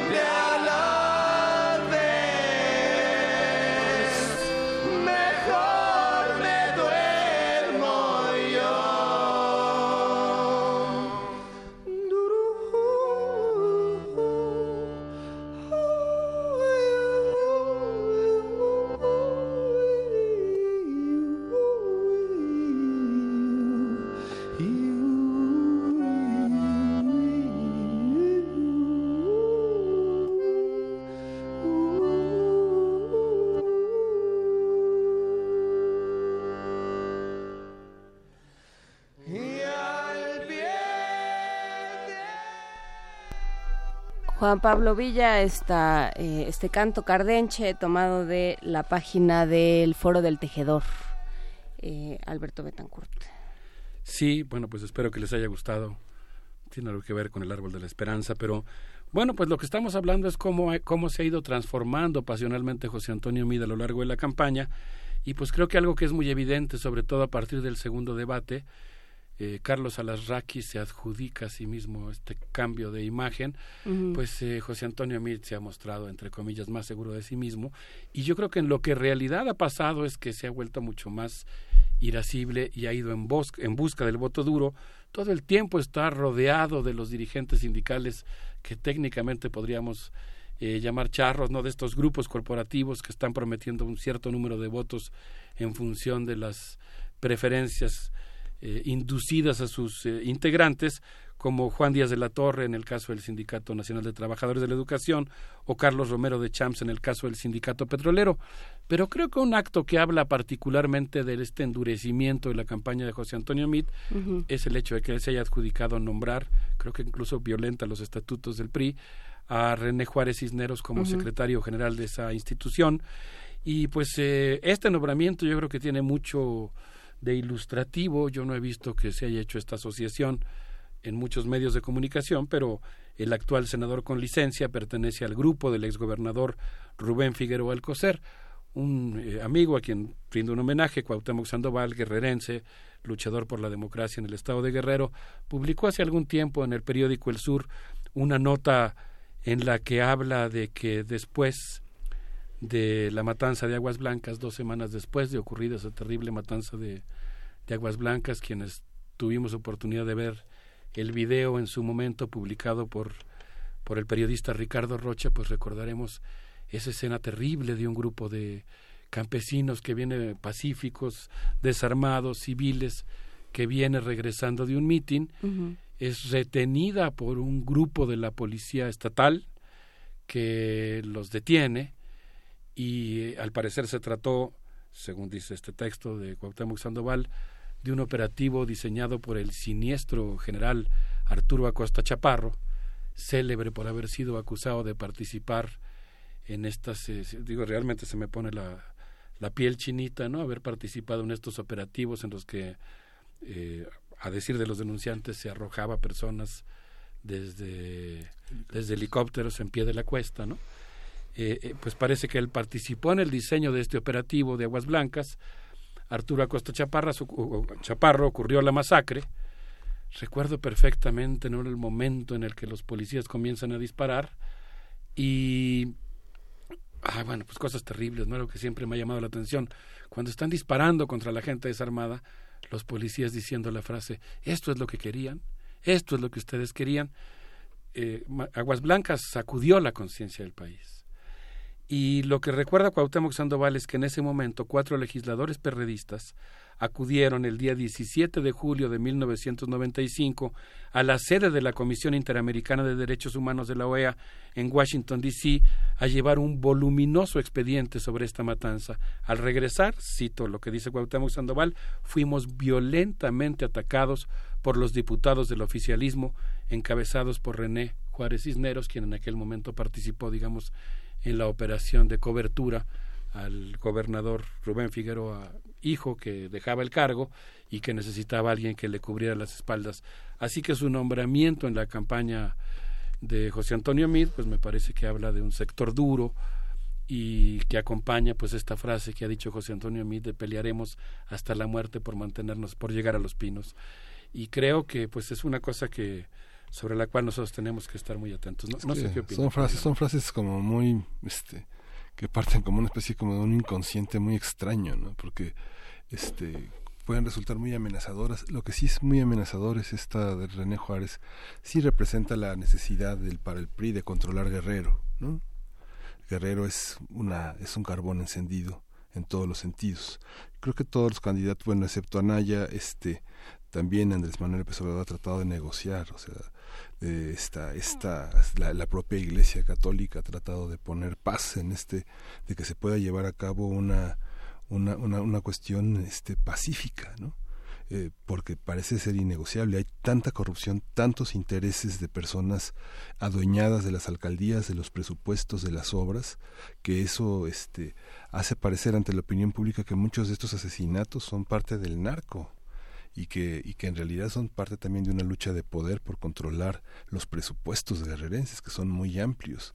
Zonas este la, la, la, la, construcción de carreteras este el dinero de los peajes todo toda esta parte que llega a controlar gran parte del dinero que es en Guerrero tan tan poderoso como el dinero de las drogas. E, en la política las coyunturas son extraordinariamente importantes y yo y analizarlas es muy complejo la, política de suyo es compleja y en el caso de la situación en la que nos encontramos en México, yo pienso que es difícil de escrutar, ¿no? Es difícil de leer. Por eso es muy importante hacer estos ejercicios que hacemos aquí de reflexión colectiva, de intercambio de opiniones, de observación de los acontecimientos, de discusión sobre su interpretación. Yo creo que estamos en un momento histórico, en un momento político extraordinariamente complicado porque de acuerdo a lo que dicen las encuestas hay una voluntad masiva popular de cambio que choca contra eh, intereses muy fuertes de ciertos grupos económicos y políticos que, como bien dices, pues han, han hecho de este sexenio un negocio extraordinario y no van a soltar lo que han obtenido así como así.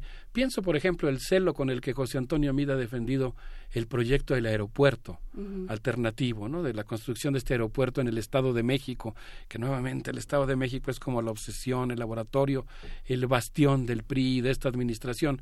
Yo quisiera recordar que el presidente Enrique Peña Nieto, cuando empezó su gobernatura, consiguió que el aeropuerto de Toluca eh, adquiriera el rango de aeropuerto internacional eh, y creo que siempre ha estado muy vinculado con un sector de la burguesía mexicana que está vinculado con los transportes, con la construcción de infraestructura.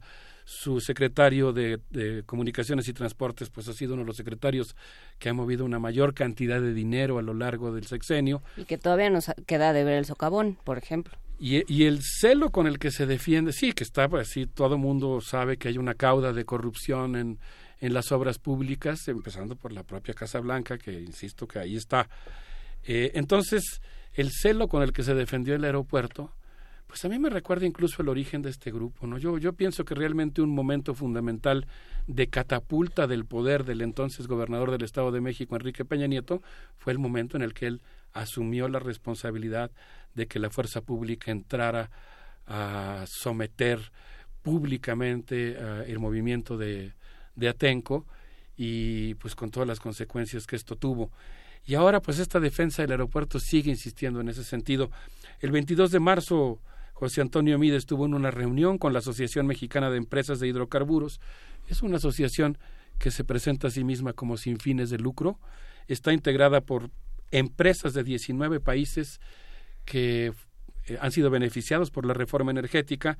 En su último comunicado, esta asociación se congratula por la ronda 2.4 en la cual se entregaron los contratos de licencia otorgados en las provincias petroleras de Perdido, Cordilleras Mexicanas y Cuenca Salina. Y ahí José Antonio Mid les dijo que no podía conciliar el sueño y que tenía pesadillas. Y yo pues creo que, como dices, ahí se cuelan cosas del inconsciente muy interesantes, aunque después la compuso y dijo que la pesadilla era que ganara López Obrador y que estaba dispuesto, que se tranquilizaba y dormía bien cuando pensaba que él iba a ganar, pues no deja de ser muy emblemático pensar en un candidato insomne, ¿no?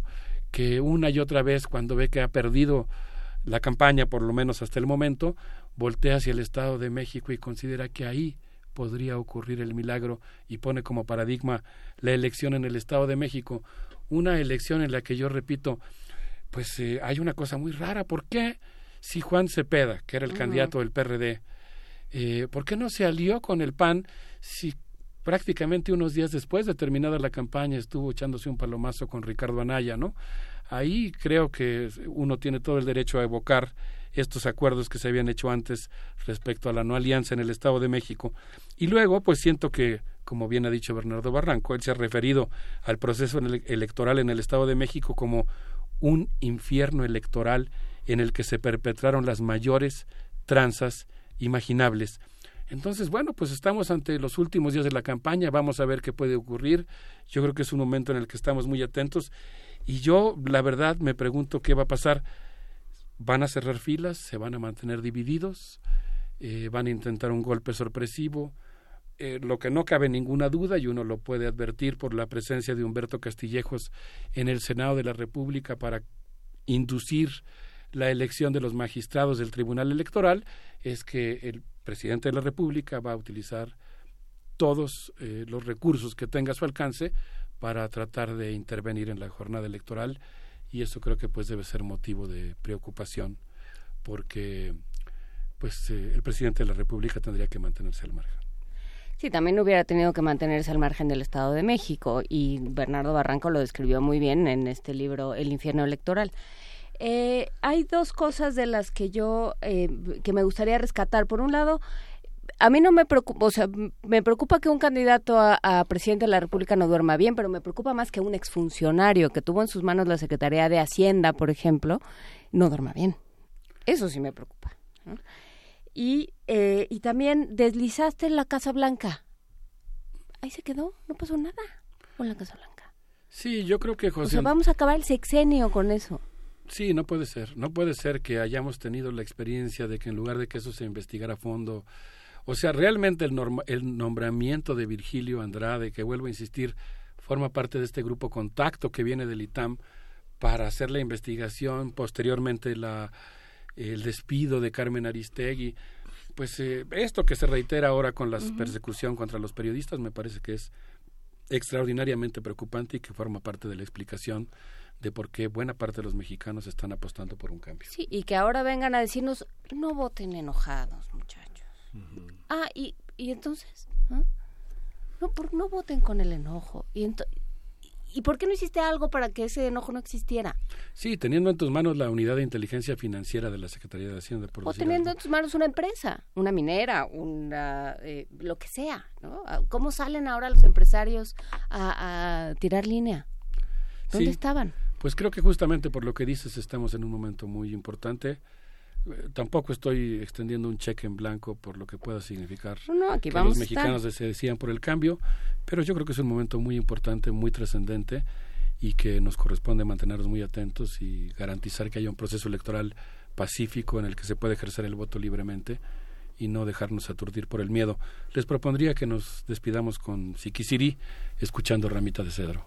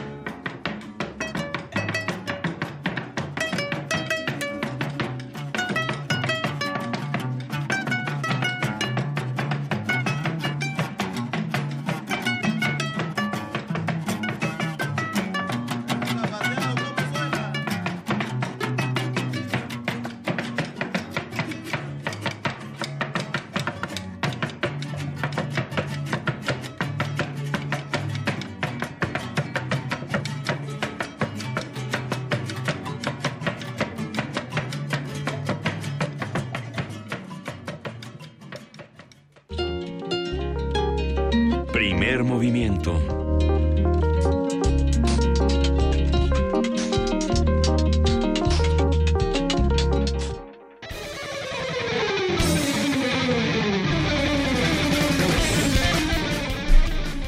Nueve 55 de la mañana, estamos por terminar este programa, no sin antes eh, tener nuestra magnífica sección, el Minuto Mágico de Vania Nuche, hoy en Radio UNAM. Cuéntanos, Vania Nuche, ¿qué hay? Hoy en Radio UNAM tenemos mucha programación como todos los días. A las 10 de la mañana los invito a que se queden con nosotros por el 96.1 de FM a escuchar el final de la segunda temporada de Calme Cali. Eh, va a ser la segunda parte de la conversación con Gervasio Montero. Eh, perdón, eh, sí, Gervasio Montero, él es hablante de lengua ombeyuts o guave entonces quédense con nosotros eh, para escuchar esta conversación que también la pueden escuchar a la una de la tarde por el 860 de AM y en www.radio.unam.mx. Por supuesto, más información en Prisma RU a la una de la tarde y a las 8 de la noche Resistencia Modulada. Eh, por TV UNAM a las 6 de la tarde los invitamos a escuchar México 2018, los desafíos de la nación donde los universitarios discuten las plataformas electorales, Estado de Derecho, democracia y medición de cuentas. Todo también, eh, toda la programación de TV UNAM en tv.unam.mx, por supuesto la nuestra en radio.unam.mx. Y bueno, quiero agradecer a todos Ay, perdón, es el, minuto mágico. Eh, a todos los que permitieron la segunda temporada de Calme y por supuesto a la red. Hoy es el final de la segunda temporada, de nuestra segunda temporada, entonces a todos los que formaron parte de esta segunda temporada y la primera también que dio lugar a todos los programas que hemos transmitido, a la red temática sobre patrimonio biocultural del CONACID, por supuesto, que nos llevó a, a Chiapas. Muchas gracias a todos ellos y eh, bueno, Quédense con Radio UNAM en www.radio. Es un compromiso continuar con el Cali. La voz de las culturas indígenas termina siendo histórica.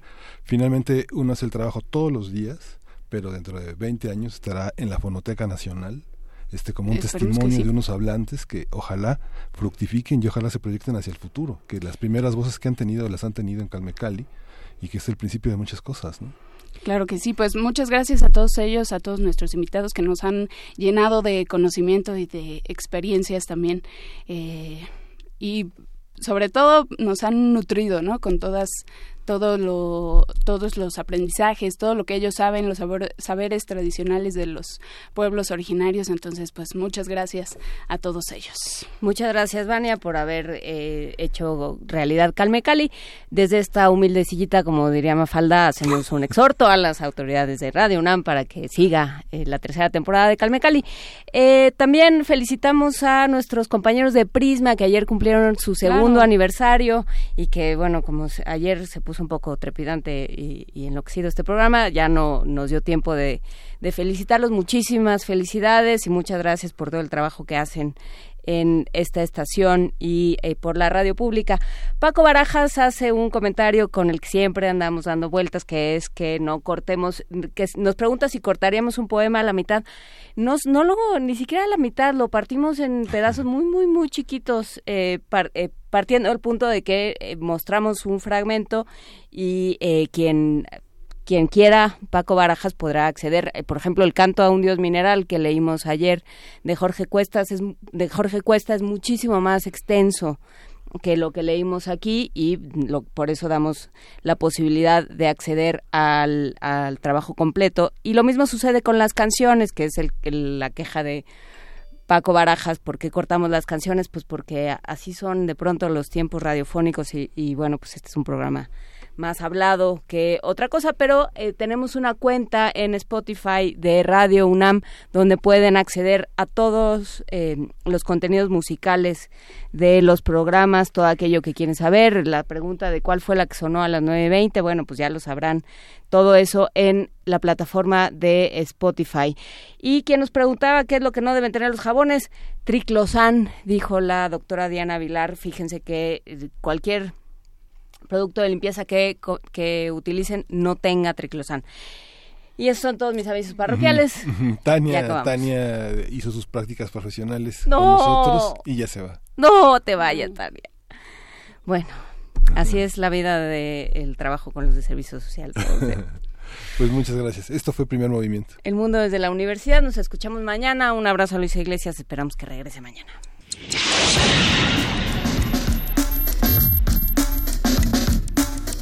Radio UNAM presentó